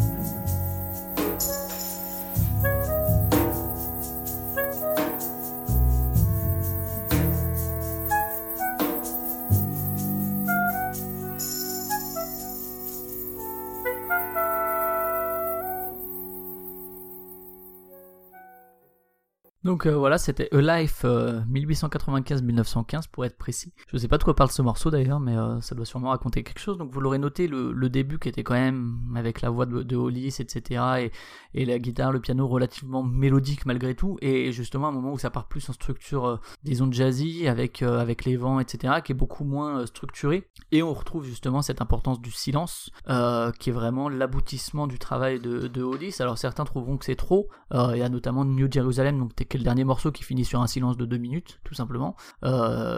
C'est dire l'importance qu'il a, que ça, que ça a pour lui. Sachant que comme c'est son dernier album, le silence a peut-être cette signification du euh, voilà, je finirai sur un silence quoi et vous entendrez plus parler de moi. Oiseau sur cet album justement qui va encore plus loin, qui est vraiment l'aboutissement de ce que veut faire peut-être Hollis au niveau du silence et de l'épure euh, depuis, depuis Spirit of Eden, depuis Color Spring. Bien oui, effectivement. hein. C'est pas, ce, ce n'est pas rien que de, de dire que c'est l'aboutissement euh, de ce qu'il veut faire. Après, euh, c'est l'aboutissement de ce qu'il a fait en tout cas. Sans, sans doute qu'il aurait pu aller encore plus loin. hein, euh, Utile décider de poursuivre sa vie de musicien. Ça se trouve, il peut encore revenir d'ailleurs, on sait jamais. hein. Mais, euh, mais oui, c'est, c'est, c'est un album d'ailleurs qui, qui serait intéressant de mettre en parallèle avec euh, ce que font les autres membres de Tok Tok pendant ce temps-là. Donc là, Ouais, ça t'es le seul à avoir écouté, je te laisse. petit topo très très rapide hein, du coup. Mais là du coup on a on a en, en 92 là le- la, fin du groupe. Et on a euh, donc ce groupe euh, Orang euh, ou je sais pas comment si on dit Orange aussi hein, c'est mystérieux cette histoire mais le groupe O.Rang qui qui se forme avec Paul Webb et Lee Harris qui se retrouvent, qui engagent aussi plein de musiciens top cool, et, et qui font une musique qui fait vraiment Tok sans Marcolis mais dans le sens un tok tok c'est vraiment le imaginez un tok où Marcolis n'aurait pas été là mais qui mais dont on sent encore la présence derrière c'est un groupe c'est une musique qui euh, en fait euh, reprend énormément de pour ceux qui ont écouté euh, Spirit of Eden ça, reprend énormément de, de sonorités de, l'écouter le son de l'harmonica c'est un truc complètement unique à, l'album de Spirit of Eden hein, le son de l'harmonica qu'on retrouve dessus et ben c'est exactement le même qu'on peut retrouver sur sur le premier album de Orang, qui est le seul que j'ai vraiment réécouté pour, cette- pour cette émission. C'est le seul dont je parlerai. Si ça, s'appelle Herd of Instinct et qui et qui en fait composé de mais ça, là, c'est vraiment des jams. Les morceaux sont devenus des, jams. C'est des morceaux qui n'ont quasiment pas de songwriting à proprement parler. Euh, et quand bien même, euh, quand bien même chez, chez le Tok Tok de fin de carrière, c'était devenu essentiellement des improvisations. Il y avait quand même, il y avait quand même un fort, un fort sens de songwriting qui était encore présent hein, dans ce que chantait Marc Hollis, dans euh, il y avait il y avait vraiment une une direction qui était autre que juste euh, émuler un certain feeling alors que ce que fait Orang ça va vraiment être euh, des des rythmiques très répétitives euh, limite crotte euh, une, influence où- enfin on sent que le, le trip hop n'est pas loin non plus que c'est assez logique que Paul Webb ait fini par travailler avec Beth Gibbon après avoir fait ça. Et, ils ont engagé des chanteurs enfin des chanteurs des vocalistes différents pour euh, pour euh, pour faire des parties de chant sur sur ces morceaux. Et c'est et c'est marrant à quel point les, les, les gens qui, sont, qui ont été engagés essayent de copier Marcolis, essayent de rappeler euh, Marcolis, essayent de, reprendre des intonations qui lui sont vraiment propres, notamment dans les, quand il, part dans les petites voix aiguës, comme ce qu'il fait dans euh, dans April, euh, c'est Day je crois, je sais plus, mais c'est ça ce que tu disais Flavien parce que tu connais le morceau mieux que moi, mais euh, et, euh, ce qu'il peut faire dans Newgrass. Enfin voilà, en tout cas c'est un, album, c'est un, groupe qui porte qui porte tout ce que faisait Tok Tok avant, mais mais sans songwriting et euh, forcément sans le sans le, vraiment l'attrait au silence, sans la, science du silence qu'avait euh, qu'apportait Marcolis et sans doute Freeze Green aussi, hein, parce qu'on parle beaucoup d'Olis, mais voilà. Même si, même si Freeze Green n'a pas travaillé sur, avec, sur Ouais, le solo bah, de Mark voilà. Il me semble, hein, pour le coup. Ah oui, oui, il me oui, c'est semble ça. justement, c'est. Et, et donc voilà, c'est vraiment des, des jams où euh, on, on- on entend les sonorités, mais il y a vraiment, c'est vraiment plus la même âme, on va dire. Ils ont vraiment plus les mêmes préoccupations. Et de l'autre côté, bah, on a cet album solo de Marcolis où là, on sent vraiment que c'est Tok Tok, mais sans Tok Tok. C'est euh, c'est Marcolis qui est tout seul, enfin avec plein de musiciens, hein, parce que pour arriver à faire ça, il faut Bah, quelqu'un qui joue du piano, qui joue des flûtes. de, de Laughing Stock. Par, enfin, par exemple, il y a Martin Ditcham et, euh, et Mark Feltham, donc euh, respectivement le mec au percu et le mec à l'harmonica. Il les a repris sur, Mhm. sur son album. Donc il y a une continuité quand même. C'est sept ans après, c'est sans le groupe, mais il y a une continuité de, de, Ah oui. des, des- des musiciens. Il quoi. y a une, une continuité qui est sûre. Mais ce que ouais. je veux dire, c'est que oui, bah, il y a pas par exemple, euh, ce qu'on, là on va voir qu'il y a une différence, c'est que il y a, il y a vraiment des, des- les percussions sont beaucoup moins présentes, par exemple. Euh, ça, ça se limite à quelques teintements de cymbales. Et quand elles sont présentes, ça, reste voilà, aussi ça de la, reste ouais, de la cymbale principalement. euh, c'est là qu'on on peut sentir, par exemple, que Harris, qui est encore présent sur le Stock et qui a des belles parties de batterie, euh, qui ne se limite pas qu'à de la cymbale, et ben, enfin voilà, on, on sent que Ouais, ouais. de, de Tok Tok, il ne reste plus que Marcolis qui va utiliser les musiciens qu'il avait déjà sur le Stock pour faire un truc qui qui lui ressemble sans doute beaucoup plus. Et, ce qui va, ce qui à la réécoute euh, de ces derniers derniers jours m'a vraiment frappé euh, sur cet album, c'est et qui qui était pas, euh, je pense, me souviens hein, sur euh, le Stock et, Spirit of Eden, c'est la, façon dont les vents sont utilisés, les, instruments avant, les, les clarinettes, les flûtes. Là, là, on, l'a vraiment bien entendu sur live sur la dernière partie, mais ça revient, ça, ça revient énormément sur euh, sur tout l'album. C'est Ouais, c'est aussi sur, euh, Voilà. sur The, The Gift, sur The Gift et sur, euh, sur le Ça, début les- de Daily Planet également. Et ça peut, ça, ça peut être très perturbant parce que pour le coup, qu'on est habitué c'est pas mélo- c'est pas intégré, Oui, c'est ouais. pas intégré aux mélodies aussi. C'est vraiment assez brusque comme son. C'est très euh, illustratif, figuratif, mais c'est assez brusque. Ça vient comme ça et, c'est relativement les vents, en fait, agressif. on les instruments avant, on a l'impression qu'ils ont leur vie propre en fait. Ils, ils arrivent dans le morceau et ils n'ont pas forcément ça, envie ouais. de respecter euh, le, le, le- ce que le morceau est en train de faire. Enfin, il y a le, le- la notion de respect est relative, hein, mais, euh, mais voilà, ils sont pas là pour, ils sont pas là pour, euh, en tant qu'ar- en tant qu'arrangement classique pour Pour l'apporter. suivre une voilà, c'est mélodie, ça. ils sont là Ils sont pour là euh, faire leur truc. apporter une, euh, une, alors pas forcément une opposition, mais en tout cas apporter quelque chose d'autre, quoi, un mouvement qui est différent et qui, et qui va pas forcément dans le même sens du, dans le même sens que le reste. Et c'est, c'est assez poétique d'ailleurs. Et au niveau justement de la production, c'est aussi, ça va aussi dans ce sens-là parce que euh, tous les éléments, que ce soit la voix de Hollis ou les différents instruments, sont très identifiés. Oui. On les identifie vachement bien au niveau de, Oui, du mix, euh, sur lequel il a vraiment euh, depuis toujours une, importance. C'est un album où On il se passe distingue pas très bien vraiment grand tout ça. chose, mais dès qu'il se passe un truc, on l'entend très très clairement. Et, dès qu'un truc arrive en plus, dès qu'un truc oui. arrive en plus dans la mélodie, il est tout de suite identifié. On le reconnaît, je pense pas aux clarinettes notamment. hein, euh, tout de suite, on sent qu'elles sont là et puis le son fait en sorte que on le sache. Et du coup, c'est comme s'il y avait une superposition comme ça de nappes qui chacune font un peu ce qu'elles veulent, mais qui à la fin fait quand même un morceau et un album qui, je sais pas si on peut, c'est sûrement l'album le, enfin il y a des morceaux qui sont les plus beaucoup plus déstructurés que ce qu'ils faisaient chez Tok Tok. Je Oui, pense oui. notamment ben à E-Life, le, le début est vachement violent dans E-Life, c'est vraiment des sons brefs et vachement stridents. Et par la suite, ben voilà, il y a, il y a beaucoup de rup- ruptures de rythme, et c'est pas forcément très euh, très continu justement par l'importance qu'il donne au silence, quoi. Et c'est vrai que Oui, c'est ça. C'est comme si le morceau se dégradait petit à petit et qu'à la fin, il reste juste le vent qui souffle. Enfin, les voilà, euh, représentés par les, in- les, les instruments avant qui, qui vont un petit peu dans leur direction, que c'est et le piano un petit peu, mais mais c'est et du coup, je pense que c'est beaucoup moins, c'est vraiment l'aboutissement de sa démarche, c'est beaucoup moins accessible que les deux Ah oui. précédents, parce que c'est vrai que sûr, que sûr, les trucs qui sont beaucoup plus à- expérimentaux, quoi. ouais ouais ouais. ouais. C'est c'est celui qui pourra le plus rebuter euh, le re- rebuter le, le chaland par rapport. Ouais, euh, commencez pas par ça, quoi.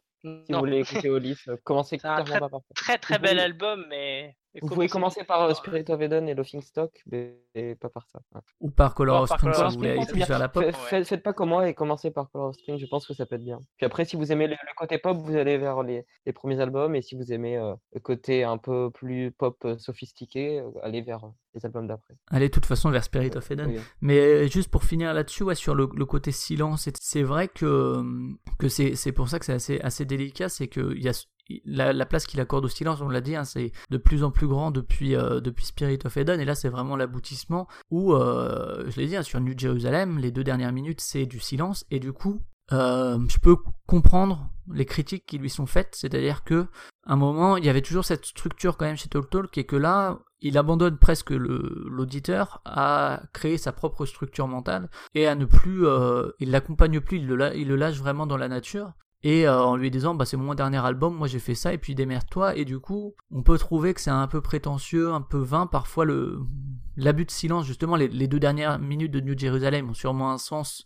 euh, notamment du fait que c'est la fin de sa carrière. Mais on peut trouver ça très euh, très péteux, quoi, enfin très pompeux et, et pas forcément justement harmonieux comme pouvait l'être quand même. Il y a une harmonie chez euh, chez Stock qui a moins ici, quoi, pour le oui, coup. trouve. après, pour le l'exemple de New Jérusalem, bon, c'est les deux dernières minutes, c'est les deux dernières minutes du morceau et en plus de l'album.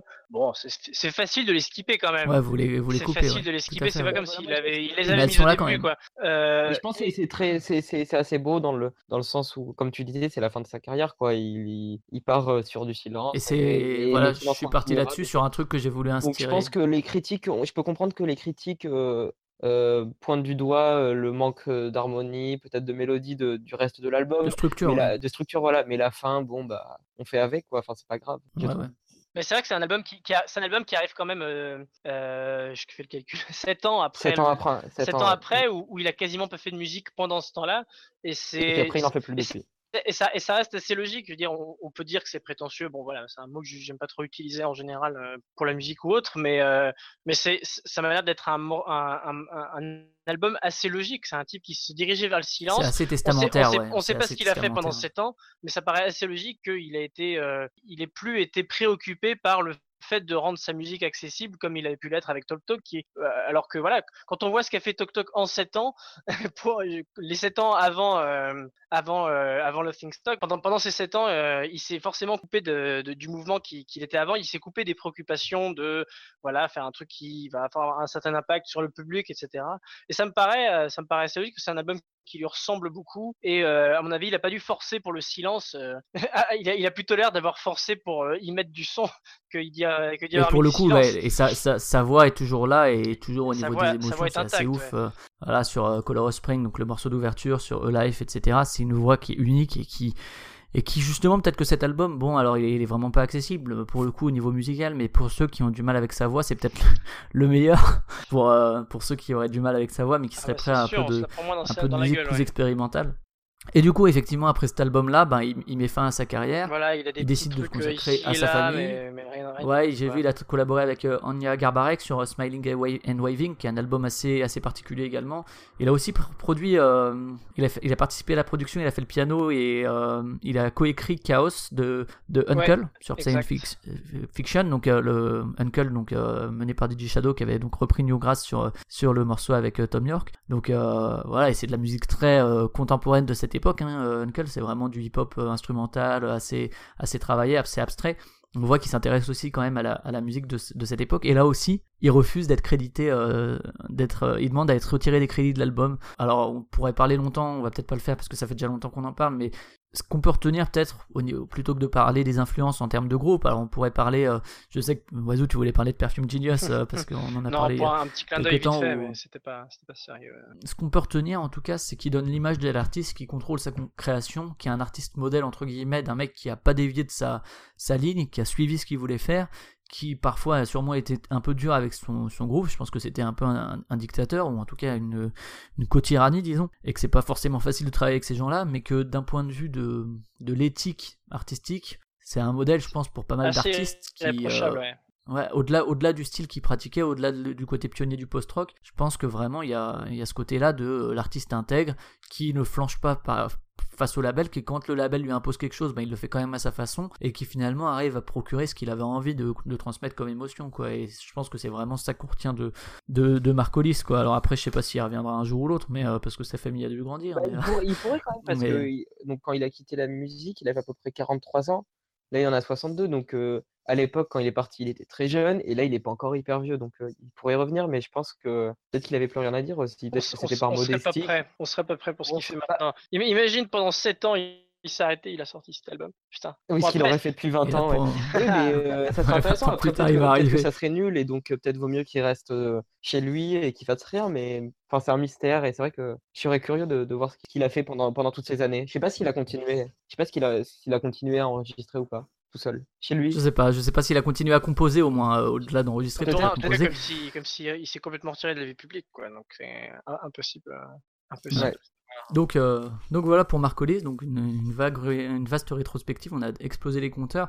On va quand même passer par les recos en, en vraiment une minute. On va, on va commencer par, par Anto. Donc moi, je voulais vous recommander euh, George Eben, c'est un artiste euh, brésilien des, années 60-70 qui a, il me semble, continué dans les années euh, 80, ouais, même 90. On classe dans la musique un peu samba, euh, enfin, vraiment un peu tra- traditionnelle brésilienne et, plus, plus largement, dans le, enfin plus, plus récemment dans la musique populaire brésilienne. Et c'est euh, c'est de la musique euh, très, très, très pop avec euh, un son vraiment brésilien, on reconnaît que c'est brésilien, et des morceaux euh, hyper, euh, hyper catchy, des gros tubes. Quand on parlait des tubes de Talk Talk, bah là, je pense que pour moi, c'est au-dessus encore. Et il faut écouter notamment euh, Atabua de Esmeralda de 1974. Voilà.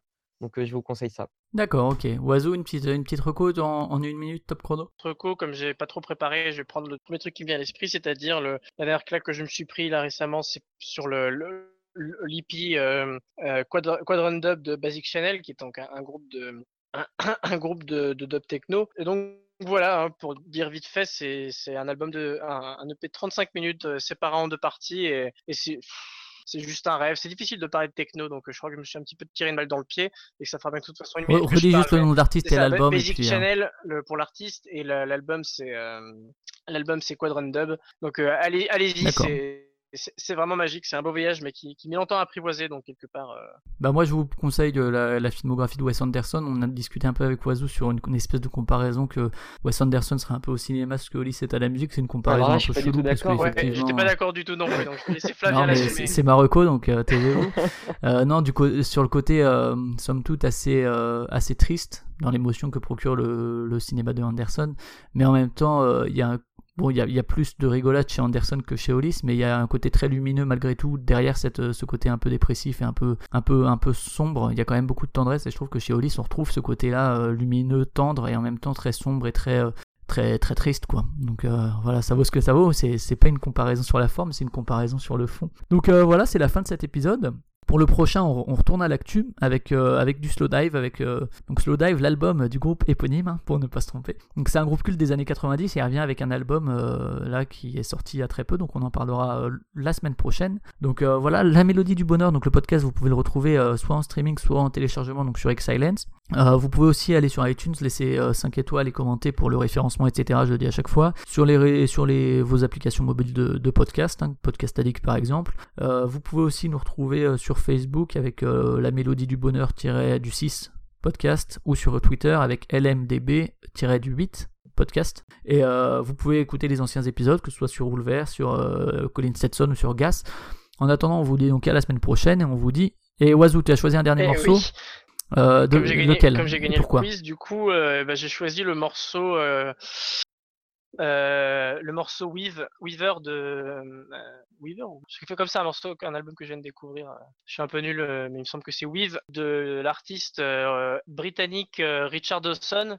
Qui, je remercie Pab, hein, petit clin d'œil, un membre de X Silence qui m'a fait découvrir cet album en particulier.